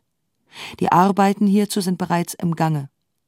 Während überall im Reich selbst kleine und mittlere Städte sogar in den Krisenjahren und erst recht danach in der Lage waren, sich Hallenschwimmbäder zu geben, hat es eine polnische Verwaltung den 272.000 Einwohnern gegenüber, die Posen bis zum Januar 1939 zählte, nicht für nötig gehalten, ihr eine solche Einrichtung zu schaffen.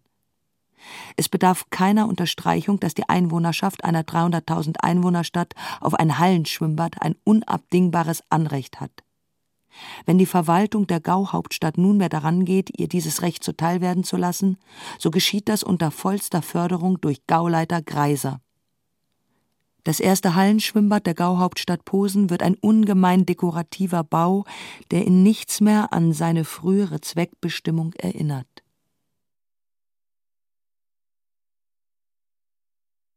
Dokument 4, 110 Die Gestapo fragt am 19. April 1940 bei der Treuhandstelle Kattowitz an, ob diese Finanzmittel für jüdische Wohlfahrtseinrichtungen bereitstellen könne. Schreiben sehr dringend der Geheimen Staatspolizei, Staatspolizeistelle Kattowitz, Unterschrift unleserlich. Betrifft Evakuierung der Juden. Vorgang ohne. Nach dem Befehl des Reichsführers SS sind sämtliche Juden aus den Ostgebieten in das Generalgouvernement abzuschieben. Mit dem Beginn der Abschiebung ist jedoch vor Ende August dieses Jahres nicht zu rechnen. Da das Vermögen der Juden durch die Treuhandstelle größtenteils beschlagnahmt worden ist, ist allmählich eine Verarmung und Verelendung der rund 100.000 Juden in dem Regierungsbezirk Kattowitz eingetreten. Sämtliche Mittel der jüdischen Gemeinden sind erschöpft. Dieser Zustand hat bereits dazu geführt, dass jüdische Armenküchen und Wohlfahrtseinrichtungen geschlossen werden mussten.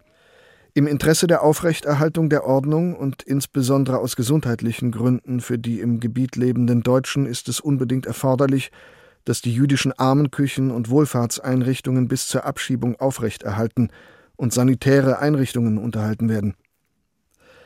Einige Fälle epidemischer Krankheiten sind bereits gemeldet worden, sodass für die Zukunft Schlimmes zu befürchten ist. Für die Abwendung der allergrößten Gefahr wird der zusätzliche Betrag von 100.000 Reichsmark für jeden Monat bis zur endgültigen Abschiebung der Juden aus Ostoberschlesien dringend benötigt. Ich bitte um bald gefällige Mitteilung, ob von dort aus dem beschlagnahmten Vermögen der Juden für den vorgenannten Zweck Geldbeträge zur Verfügung gestellt werden können.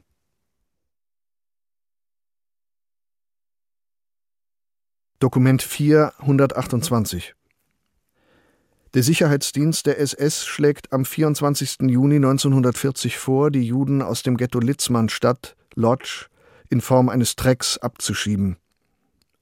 Betrifft römisch 3 B4 Strich römisch 2 Schrägstrich 213 Rasse und Volksgesundheit.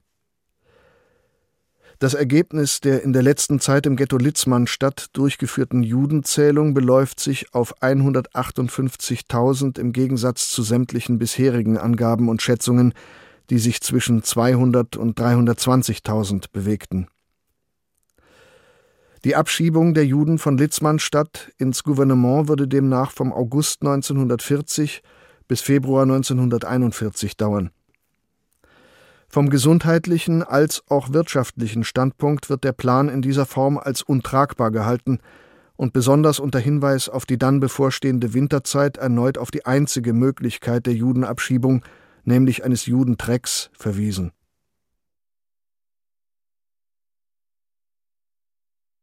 Dokument 4 133 der Judenreferent beim SS- und Polizeiführer in Lublin, Dr. Karl Hofbauer, fordert am 15. Juli 1940 30.000 jüdische Zwangsarbeiter an. Betrifft Gestellung von jüdischen Zwangsarbeitern. Für den beschleunigten Ausbau des Grenzwalles zwischen Bug und Sann benötigen wir in nächster Zeit erhebliche Mengen jüdischer Zwangsarbeiter. Ich bitte Sie bis Mittwoch, den 17.07.1940 3000 Mann nach Beoschitz zu stellen. Die Gestellung von weiteren 5000 Juden bitte ich Sie für Anfang nächster Woche vorzubereiten. Um den Graben in der befohlenen Zeit fertigstellen zu können, müssen mit Anfang August insgesamt 30.000 Mann am Werk sein. Ich bitte Sie daher jetzt schon alles bei den Arbeitsämtern in die Wege zu leiten, damit diese in der Lage sind, die benötigten Zwangsarbeiter zu stellen. Die Bewachung der Transporte wird von uns durchgeführt.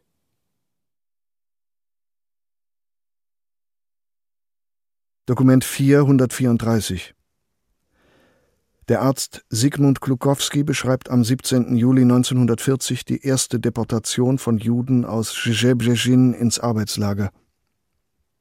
Handschriftliches Tagebuch 17.07. Heute Morgen fand die Zwangsrekrutierung der Juden statt. Der Judenrat hatte 130 junge Männer bestimmt und jedem von ihnen eine namentliche Einberufungskarte ausgehändigt. Doch nur 98 fanden sich ein.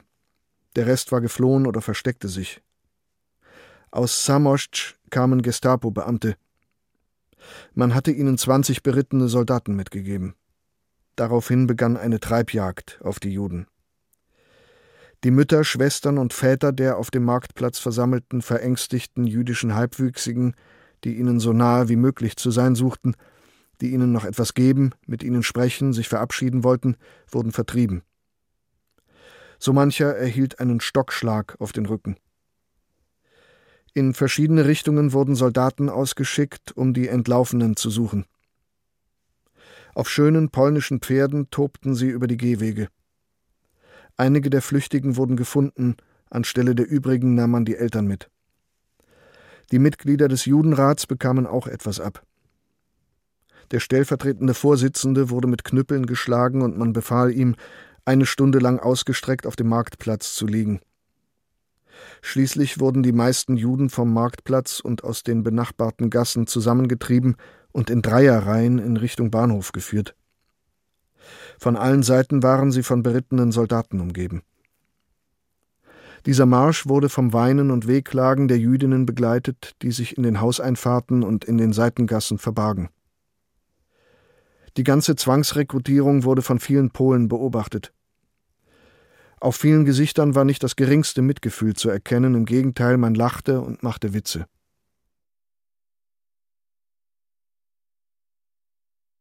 Dokument 4 144 Jüdische Repräsentanten berichten der US-Botschaft in Berlin am 28. Juli 1940 über die Judenverfolgung in Westpolen.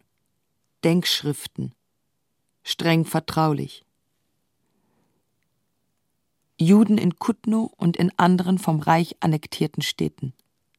Das dem Reich angegliederte Gebiet wird weiterhin von mehr als einer halben Million Juden bewohnt, davon leben allein etwa 220.000 bis 250.000 in Lodz. Die Juden sind einem ungeheuren Terror ausgesetzt und müssen täglich um ihr Leben fürchten. Um diese Menschen körperlich und moralisch zu brechen, werden mit kalter Berechnung die unmenschlichsten Methoden angewandt, alle letztlich mit dem Ziel, sie, diese Menschen, vollständig auszulöschen. Die gelben Flecken, die Brust und Rücken der Juden zieren, waren erst der Anfang und gehören zu einem ausgeklügelten Plan, der nun konsequent und erbarmungslos umgesetzt wird. Die wirtschaftliche Grundlage der Juden ist binnen weniger Wochen zerstört worden. Den wenigen wohlhabenden Juden hat man all ihren Besitz, die Immobilien wie die Mobilien geraubt. Jüdische Geschäfte sind entweder geschlossen oder an Deutsche übereignet worden. Handwerker haben ihre Werkstätten verloren, Taxifahrer und Fuhrunternehmen ihre Pferde, Droschken und Fahrzeuge. Selbst jüdische Wohnungen und Häuser hat man ausgeplündert und das gesamte Mobiliar sowie andere lebensnotwendige Gegenstände konfisziert. Zurzeit werden zwei Aktionen vorangetrieben. Bei der einen ist geplant, Juden in sogenannten Ghettos zu isolieren, besser gesagt in Konzentrationslagern, wo man sie einsperren und hermetisch von der Außenwelt Lodz abschotten will. Die andere ist die Ausweitung der Deportationen. In Wieluni dürfen Juden weder auf dem Bürgersteig noch auf der Straße gehen, sondern nur noch in der Gosse, in Purzk wurden eines Tages die Bewohner des örtlichen Altersheims abtransportiert und man nimmt an, dass sie tot sind. Aus Unjenjow haben wir erfahren, dass sich alle jüdischen Frauen und Männer über 16 Jahren täglich zu unbezahlten Arbeitsdiensten melden müssen und der Rat der jüdischen Gemeinde für deren Verpflegung aufzukommen hat. Da dieser jedoch über keine Mittel mehr verfügt, leiden die Arbeiter und Arbeiterinnen unter Hunger und Entkräftung. In Kutno wurde am Stadtrand ein Ghetto eingerichtet. Der jüdischen Bevölkerung, die über 8000 Personen umfasst, stellte man insgesamt fünf verfallene Gebäude, Teile einer ehemaligen Fabrik mit 111 Räumen zur Verfügung, in denen es jedoch an Küchen und anderen notwendigen Ausstattungen fehlt. Nur ein Teil der Juden konnte in diesen Halbruinen untergebracht werden, mehrheitlich Frauen und Kinder, während die anderen bis heute auf offenem Feld kampieren müssen oder in behelfsmäßigen Baracken hausen, die nicht fertiggestellt werden konnten, da die Genehmigung, Bauholz zu liefern, noch während des Baus widerrufen wurde. Das Gelände dieser fünf Fabrikgebäude mit ihren 8000 jüdischen Bewohnern ist mit Stacheldraht eingezäunt worden. Als ein Junge, der zuvor aus dem Ghetto in Lodz geflohen war, durch den Zaun zu schlüpfen versuchte, wurde er erschossen. Im Ghetto gibt es nur einen Brunnen, so dass die Menschen hier den ganzen Tag lang in einer Schlange anstehen müssen, um etwas Wasser zu bekommen. Das wenige Essen, das man ihnen zugesteht, ist ungenießbar. Die Menschen haben aufgeblähte Hungerbäuche, und da es selbst an einfachsten Medikamenten fehlt, ist die Sterberate ins Unermessliche gestiegen.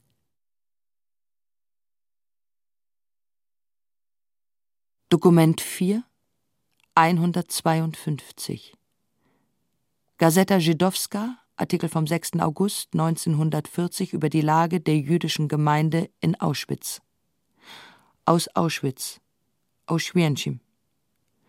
Wenn man vom ältesten Rat der jüdischen Gemeinde in Auschwitz spricht, kann man schwerlich über die Tätigkeit des Vorsitzenden Herrn Josef Gross schweigen, der kaum dass er die Leitung der Gemeinde übernommen hatte, innerhalb ziemlich kurzer Zeit eine Gesundung der Verhältnisse in der Gemeindeverwaltung herbeiführte und vor allem junge, fähige intellektuelle Mitarbeiter zur Arbeit in der Verwaltung heranzog. Er hat das Problem der körperlichen Zwangsarbeit der jüdischen Bevölkerung von Auschwitz gelöst.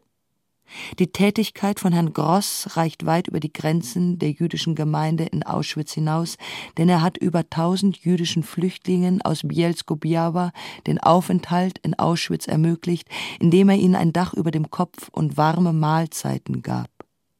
Dabei ist hervorzuheben, dass das dem Reich angegliederte Auschwitz zu den Städten im Reich gehört, in denen die meisten Juden leben, und darüber hinaus hat es heute einen recht hohen Anteil an jüdischen Flüchtlingen aus Oberschlesien und dem Gebiet um Tschechien zu verkraften, und diese Zahl nimmt von Tag zu Tag zu. Vor kurzem traf in Auschwitz ein weiterer Transport jüdischer Flüchtlinge aus Djewitz, Bielsko-Biała, Andrechow, Kente, Djidzice, Tschechowice, Bresce, Jawischowice und Umgebung ein. Trotz seiner günstigen Lage ist Auschwitz keine Industriestadt und seine unmittelbare Umgebung ist auch nicht ausgesprochen agrarisch. Vielmehr gingen die Juden von Auschwitz vor dem Krieg und zwar zu fast 90 Prozent dem Hausiererhandel im nahen Oberschlesien nach. Heute sind diese Massen, die weder auf körperliche Arbeit vorbereitet sind, noch ein Handwerk oder einen anderen Beruf erlernt haben, zum Hungern verurteilt. Die jüdische Gemeinde in Auschwitz steht deshalb vor der schwierigen Aufgabe, für die dichte jüdische Siedlung von Juden in Auschwitz Möglichkeiten einer wie auch immer gearteten, bescheidenen Existenz zu schaffen. Die Tatkraft und das bisherige fruchtbare Wirken des Vorstands der jüdischen Gemeinde in Auschwitz geben uns Grund zu der Annahme, dass diese Aufgabe in allernächster Zukunft erfüllt werden wird.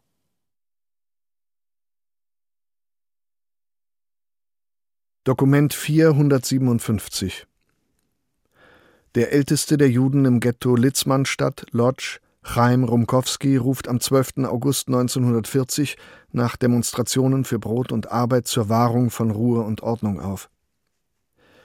Bekanntmachung Nummer 104 Juden Die letzten Geschehnisse sind durch unverantwortliche Elemente hervorgerufen worden, die Verwirrung in unser Leben hereinbringen wollen. Diese Menschen haben dabei ihren eigenen Nutzen im Sinn und wollen nicht die Durchführung einer konstruktiven Hilfsaktion für die Bevölkerung zulassen. In der kurzen Zeit seit Bestehen des Ghettos ist es nach großen Anstrengungen gelungen, von außen her Arbeit für einen Teil Schneider, Tischler, Schuster, Tapezierer, Wäschenäher und in Kürze auch für andere Handwerkerarten zu bekommen, sowie für Handweber. Das Budget der Gemeinde ist überlastet. Die Versorgung der kranken Kinder und Greise ist stets an erster Stelle. Trotzdem werden neue Küchen für Alt und Jung eingerichtet. Außer der großen Volksküche für Arbeiter und Arbeitslose, die täglich 10.000 Mittagessen herausgeben wird, und außer Küchen für verschiedene Bevölkerungsschichten, auch für religiöse Juden, wird für die Häuserblocks gesorgt werden. Das ist der konstruktive Plan, der bevorsteht. Es ist keine leichte Aufgabe. Deshalb wende ich mich an euch, seid ruhig. Lasst euch nicht von unverantwortlichen Menschen verführen, die die bisherige Arbeit und die Zukunftspläne stören wollen. Juden, seid ruhig. Ich werde alles tun, was möglich ist und stets bemüht sein, meine Aufgaben mit vollem Ernst auszuführen.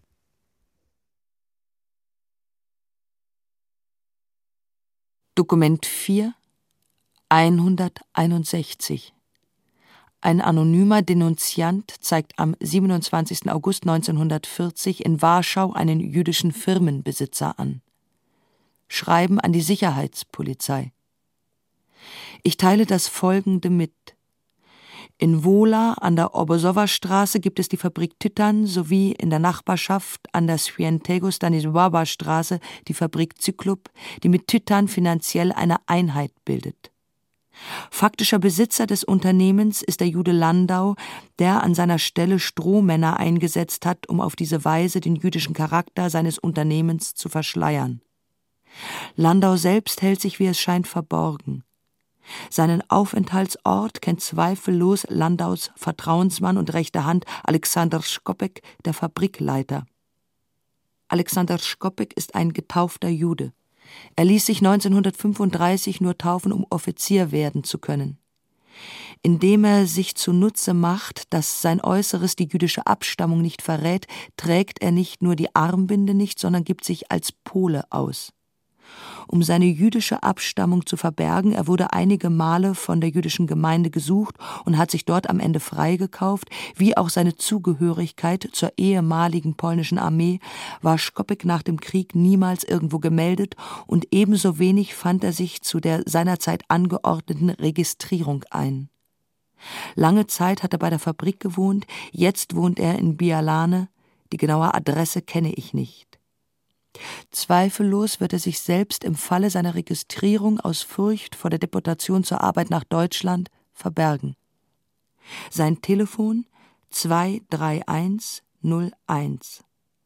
Alles Obige gebe ich aus ideologischem Antrieb an, da ich die Juden hasse und insbesondere die Getauften, die mit ihrer Nationalität und Religion Handel treiben. Warschau, den 27.08.40 sollte diese Benachrichtigung Folgen zeitigen, werde ich den verehrten Herren andere, bedeutsamere Dinge mitteilen.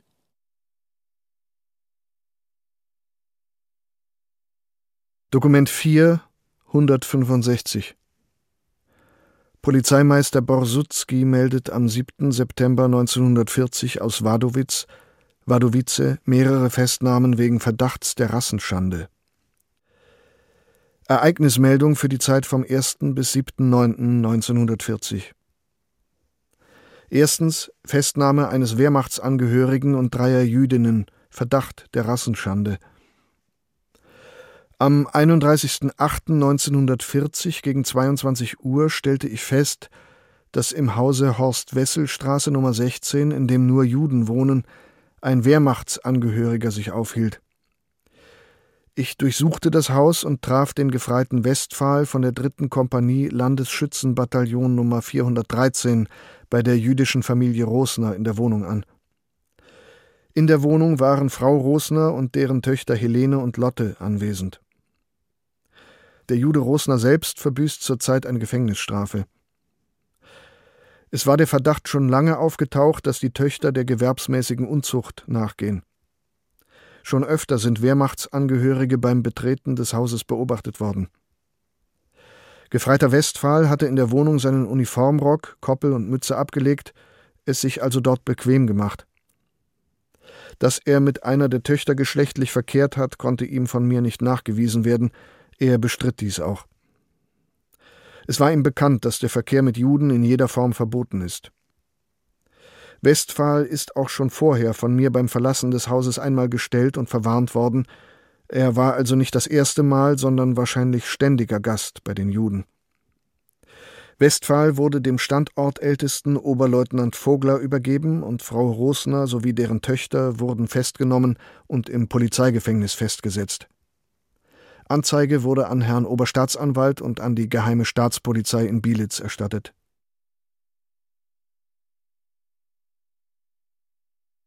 Dokument 4, 180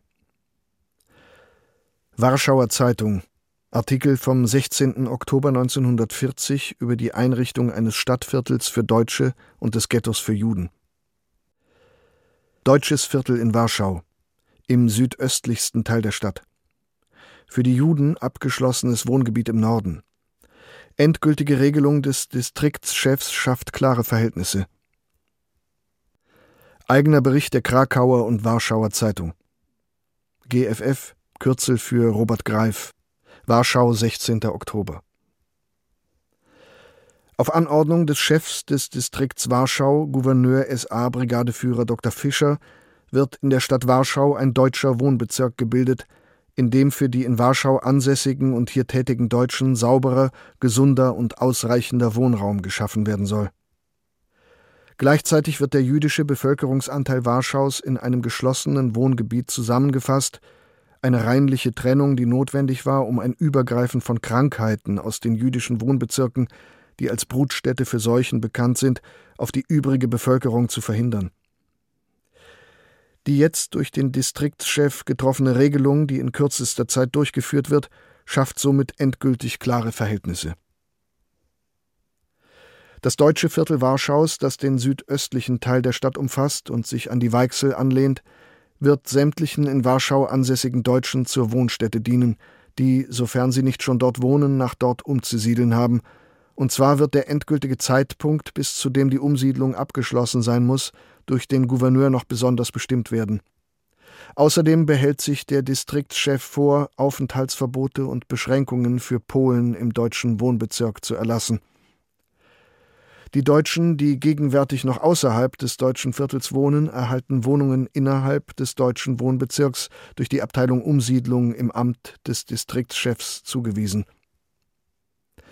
Ausnahmen von der Übersiedlung in das deutsche Viertel sind aus dienstlichen Gründen zulässig, müssen aber vom Beauftragten des Distriktschefs für die Stadt Warschau genehmigt werden. Das abgeschlossene jüdische Wohngebiet umfasst den Norden der Stadt, genaue Abgrenzungen siehe Karte, wohin sämtliche noch außerhalb des jüdischen Wohnbezirks lebende Juden bis zum 31. Oktober umzusiedeln haben, wo ihnen durch den Juden ältesten Wohnräume zugewiesen werden. Die innerhalb des jüdischen Wohnbezirks ansässigen Polen haben ihre Wohnungen bis zum 31. Oktober zu verlassen. Räumen sie freiwillig bis zu diesem Zeitpunkt ihre Wohnungen, so bleibt ihnen das Recht der freien Wohnungswahl, während sie nach diesem Zeitpunkt zwangsweise evakuiert werden, wobei die Zuweisung neuen Wohnraumes durch das polnische städtische Wohnungsamt geschieht. Die Ansiedlung im deutschen Wohnbezirk ist in Polen verboten. Ebenso ist die Mitnahme von Wohnungseinrichtungsgegenständen zwangsweise Evakuierten nicht gestattet. Sie dürfen nur Flüchtlingsgerät, Bettwäsche und Erinnerungsstücke mitnehmen.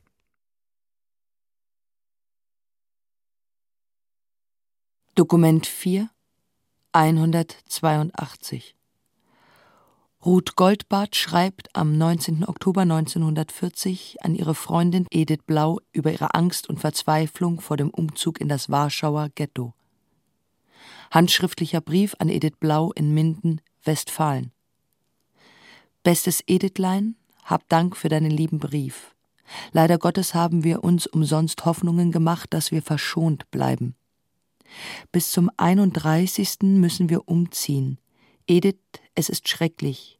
Ich kann's dir einfach nicht beschreiben und du kannst es dir gar nicht vorstellen. Seit dem 13.10. laufen wir alle von früh bis spät rum, heute ist es schon der sechste Tag und wir haben noch nichts gefunden. Ich kann dir nicht viel über all das schreiben, ich kann gar nicht daran denken, was wird, aber eins weiß ich, so wie ich mich bisher bemüht habe, durchzuhalten und den Glauben und die Hoffnung nicht aufzugeben, so verzweifelt bin ich jetzt. Wenn nicht ein Wunder geschieht, ist es aus, Edith, ganz aus. Mein Gott, warum ist es nicht endlich genug der Sorgen? Warum wird es denn immer noch schlimmer? Glaub mir, ich bin schon halb verrückt, ich kann nicht mehr denken, nicht mehr heulen, aber Tag und Nacht verfolgen mich die Bilder aus Marischs Heimat. Wenn ich die Straßen lang gehe und Wohnung suche, glaube ich oft, ich könnte eher in die Weichsel gehen als hier wohnen. Dabei weiß ich ganz genau, dass das alles Unsinn ist. An die Straßen, an die Wohnungen wird man sich gewöhnen, selbst wenn wir vier bis sechs Personen in einem Zimmer wohnen werden. Aber alles andere. wenn wir von der Welt abgeschnitten werden, nichts mehr von euch hören, wenn wir keine Lebensmittel, keine Kohlen bekommen, wenn Krankheiten ausbrechen, wenn, wenn, ach was weiß ich. Eben komme ich aus der Stadt, wieder ist unser Teil um ein paar Straßen verkleinert worden, jeden zweiten Tag ist das so. Manche Leute sind schon drei oder viermal umgezogen. Da wir sowieso nur Handgepäck mitnehmen dürfen, ist ja nicht so viel Arbeit dabei, aber der Raum ist doch schon ohnehin so sehr, sehr klein. Ich weiß nicht, was wird, Dieter Kind. Kleines, warum bist du so weit weg? Warum bin ich so allein in diesem ganzen Durcheinander? Ich kann doch nicht mehr weiter. Ach was, so vielen Leuten geht's noch viel dreckiger und sie müssen auch durch. Aber es ist zum, zum, nur zum Aufhängen. Eine Bitte. Dietli, versuch beim Hilfsverein oder sonst wo zu erfahren, welche Auswanderungsmöglichkeiten bestehen, was für Papiere man bekommen kann und unter welchen Bedingungen. Eventuell kann das für uns doch von Bedeutung sein. Und schreib gleich. Immer deine Ruth. Lutek hat vor einigen Tagen geschrieben. Auch von Nussia ist Nachricht irgendwo aus Zentralasien. Obenny war nicht hier, hat nur wieder völlig verrückten Brief geschrieben, ich werde daraus nicht mehr schlau. Auch von Aga und Sorel war Nachricht. Ruth von W. soll eine sehr gute Stellung in einem Berliner Fotolabor haben.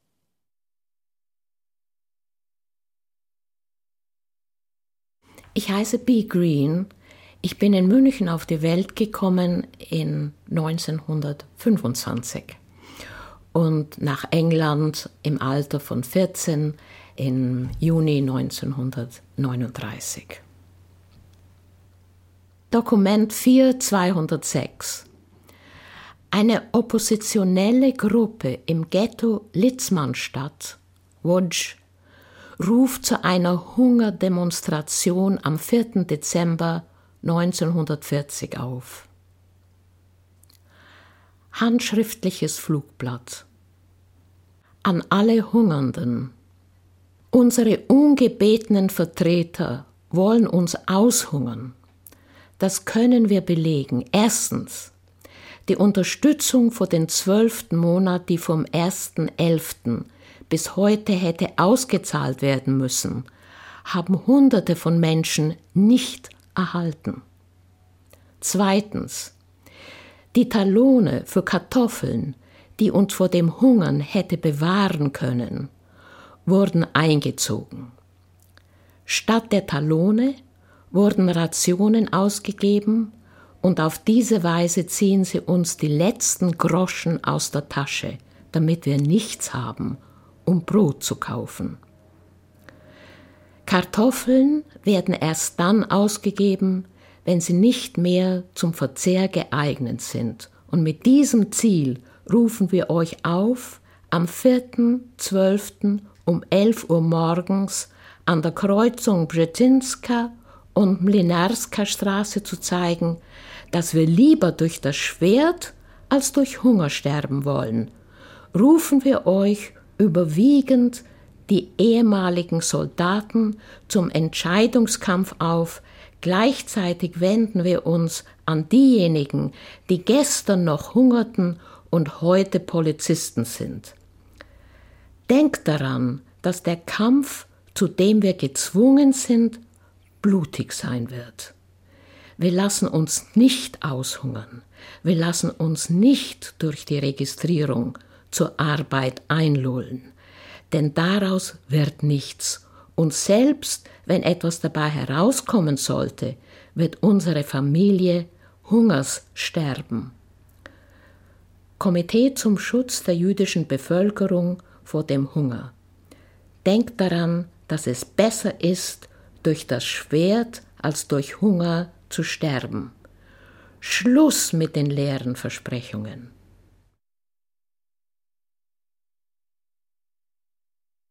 Dokument 4 211 Der Distriktgouverneur von Warschau, Dr. Fischer, fordert am 12. Dezember 1940 die Todesstrafe für unerlaubtes Verlassen des Ghettos.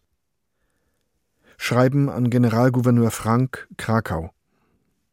Betrifft Strafvorschriften zur Verordnung über Aufenthaltsbeschränkungen.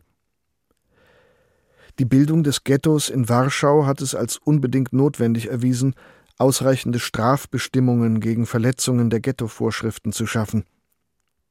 Nach den derzeitigen Vorschriften ist eine Bestrafung lediglich aufgrund von Einzelanordnungen zulässig, die Strafen nur nach dem Verwaltungsstrafverfahren vorsehen können, also nur Geldstrafen bis 1000 Swati, im Uneinbringlichkeitsfall Haftstrafe bis zu drei Monaten.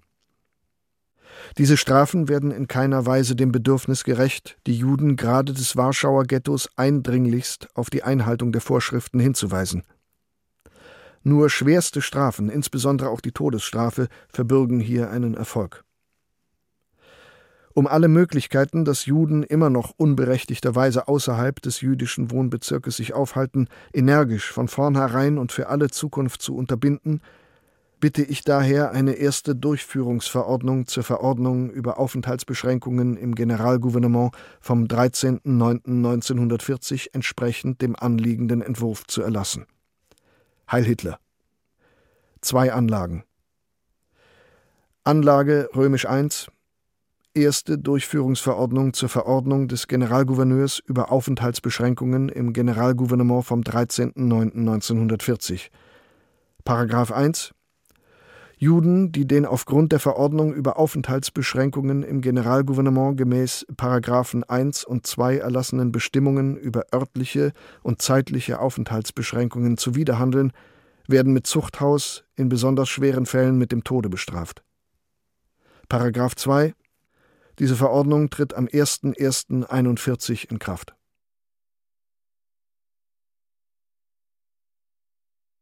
Dokument 4 213. Die Untergrundzeitung Barrikada Wolnoschi veröffentlicht am 29. Dezember 1940 einen Bericht über die Lage im Warschauer Ghetto. Jenseits der Mauern. Bericht aus dem Ghetto. Bevölkerungsdichte im jüdischen Stadtviertel wohnen gegenwärtig etwa 450.000 Menschen. Wohnräume gibt es etwa 80.000. Die durchschnittliche Bevölkerungsdichte beträgt daher nahezu sechs Personen pro Zimmer. Ghetto ohne Brot. Einige Tage lang wurde das Ghetto nicht mehr mit dem zugestandenen Brot beliefert. Die Deutschen verhinderten die Lieferung des Mehlkontingents, indem sie den jüdischen Fuhrleuten Passierscheine verweigerten. Erst nach einer Woche wurden Passierscheine ausgegeben, dies ändert jedoch nichts an der Tatsache, dass die jüdische Bevölkerung eine Woche lang kein Brot gegessen hat. Schließung der Apotheken. Einige Tage lang waren die Apotheken im jüdischen Stadtviertel geschlossen, da die arischen Beschäftigten der Apotheken jüdische gibt es nicht, nicht in das jüdische Stadtviertel hineingelassen wurden. Räumung des Chiste-Krankenhauses. Die Besatzer ordneten die Verlegung des jüdischen Krankenhauses auf zwei Standorte in das jüdische Stadtviertel an. Ein Teil in das Schulgebäude der Kaufmannsvereinigung und der andere in das Krankenhaus der Finanzbeamten. Nur dort befindet sich eine entsprechende Ausstattung, wohingegen das Schulgebäude den Erfordernissen eines Krankenhauses absolut nicht entspricht. Im jüdischen Stadtviertel dauert die Plünderung an. Zuletzt waren die Leschno und die Ogrodowa-Straße Schauplatz. Aus den Wohnungen wurden Möbel, warme Kleidung, sogar Lebensmittel geraubt. Überdies nehmen viele der deutschen Ritter trotz Verbots, das Ghetto zu betreten, auf eigene Faust Beschlagnahmen vor.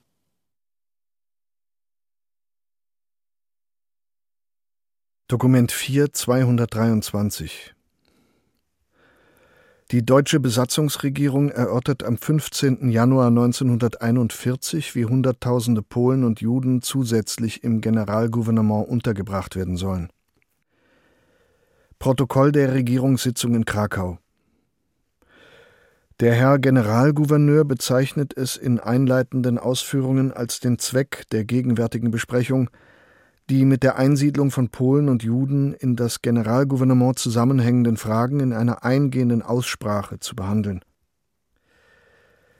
In einem Zeitpunkt, in dem das Generalgouvernement unter den ungewöhnlichsten und schwierigsten wirtschaftlichen, transportmäßigen, allgemein politischen und wehrmäßigen Bedingungen sein Leben friste, stelle es eine kaum erträgliche Mehrbelastung dar, Hunderttausende eines fremdvölkischen und fremdrassigen Bereiches in das Gebiet des Generalgouvernements aufzunehmen.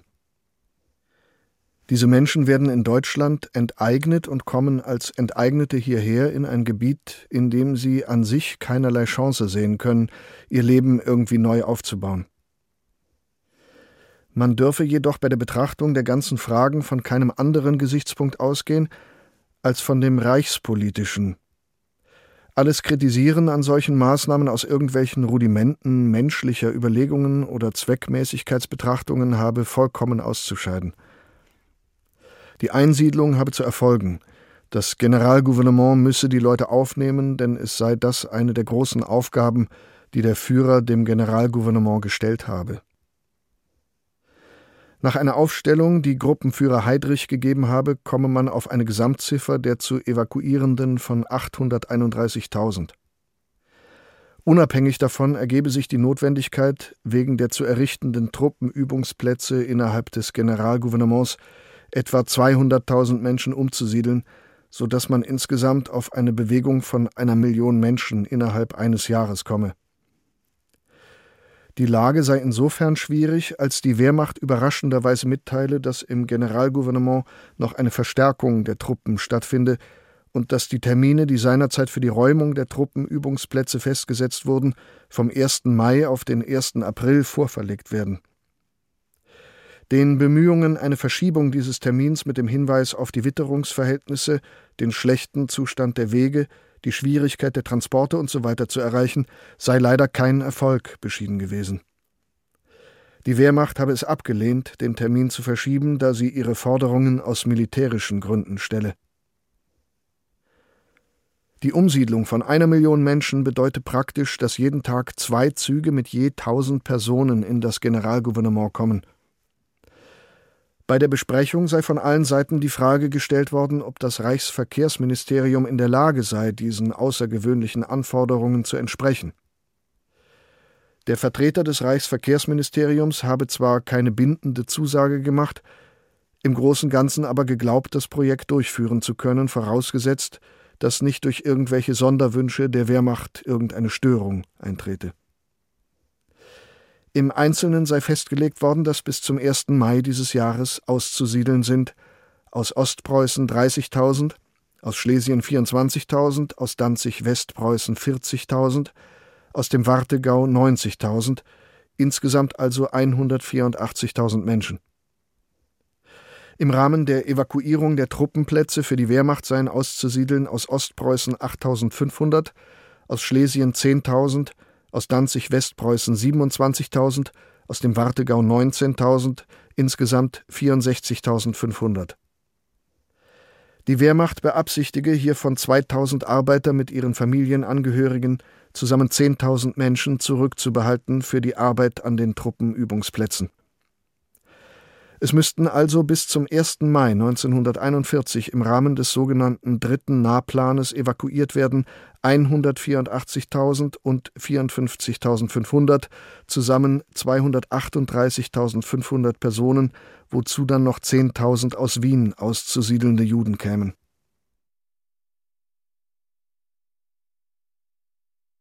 Dokument 4 314 der Leiter der Umwandererzentralstelle Posen berichtet am 16. Juli 1941 von Erwägungen, die nicht arbeitsfähigen Juden mit einem schnell wirkenden Mittel zu ermorden.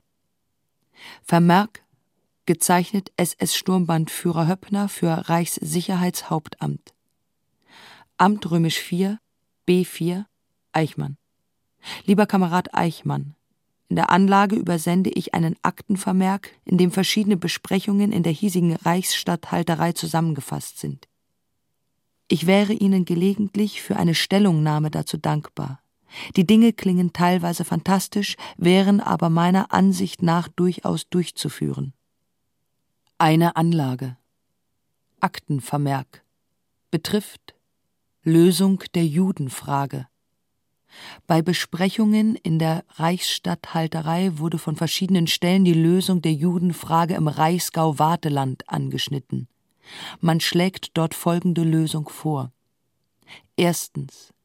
Sämtliche Juden des Wartegaues werden in ein Lager für 300.000 Juden genommen, das in möglichster Nähe der Kohlenmagistrale in Barackenform errichtet wird und in dem barackenmäßige Einrichtungen für Wirtschaftsbetriebe, Schneidereien, Schustereien usw. So enthalten sind.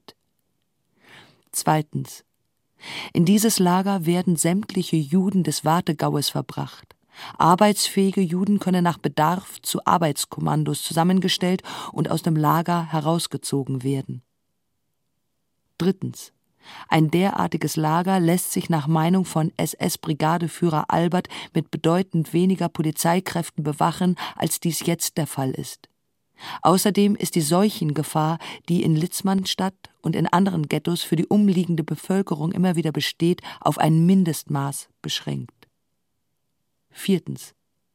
Es besteht in diesem Winter die Gefahr, dass die Juden nicht mehr sämtlich ernährt werden können. Es ist ernsthaft zu erwägen, ob es nicht die humanste Lösung ist, die Juden, soweit sie nicht arbeitseinsatzfähig sind, durch irgendein schnell wirkendes Mittel zu erledigen. Auf jeden Fall wäre dies angenehmer, als sie verhungern zu lassen. Fünftens. Im Übrigen wurde der Vorschlag gemacht, in diesem Lager sämtliche Jüdinnen, von denen noch Kinder zu erwarten sind, zu sterilisieren, damit mit dieser Generation tatsächlich das Judenproblem restlos gelöst wird. Sechstens. Der Reichsstatthalter hat sich zu dieser Angelegenheit noch nicht geäußert. Es besteht der Eindruck, dass Regierungspräsident Übelhör nicht wünscht, dass das Ghetto in Litzmannstadt verschwindet, da er mit ihm ganz gut zu verdienen scheint. Als Beispiel, wie man an Juden verdienen kann, wurde mir mitgeteilt, dass das Reichsarbeitsministerium aus einem Sonderfonds für jeden in der Arbeit eingesetzten Juden Reichsmark 6 bezahlt, der Jude aber nur 80 Pfennig kostet.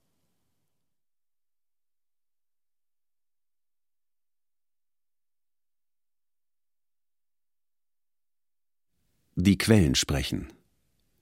Die Verfolgung und Ermordung der europäischen Juden durch das nationalsozialistische Deutschland 1933 bis 1945. Eine dokumentarische Höredition. Teil 4 Polen September 1939 bis Juli 1941. Bearbeitet von Klaus-Peter Friedrich. Mitarbeit Andrea Löw. Manuskript Michael Farin mit Bibiana Beglau, Matthias Brandt, Ulrich Gerhardt und den Zeitzeugen B. Green, Helga Verleger, Nathan Grossmann, Marcel Reich-Ranitzky, Salo Wolf. Ton und Technik Markus Huber, Susanne Herzig, Peter Kainz. Assistenz Stefanie Ramp, Jasmin Scheffler. Regie Ulrich Gerhardt.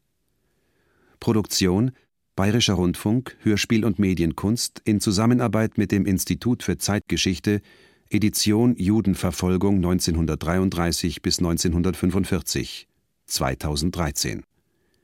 Redaktion Katharina Agathos, Herbert Kapfer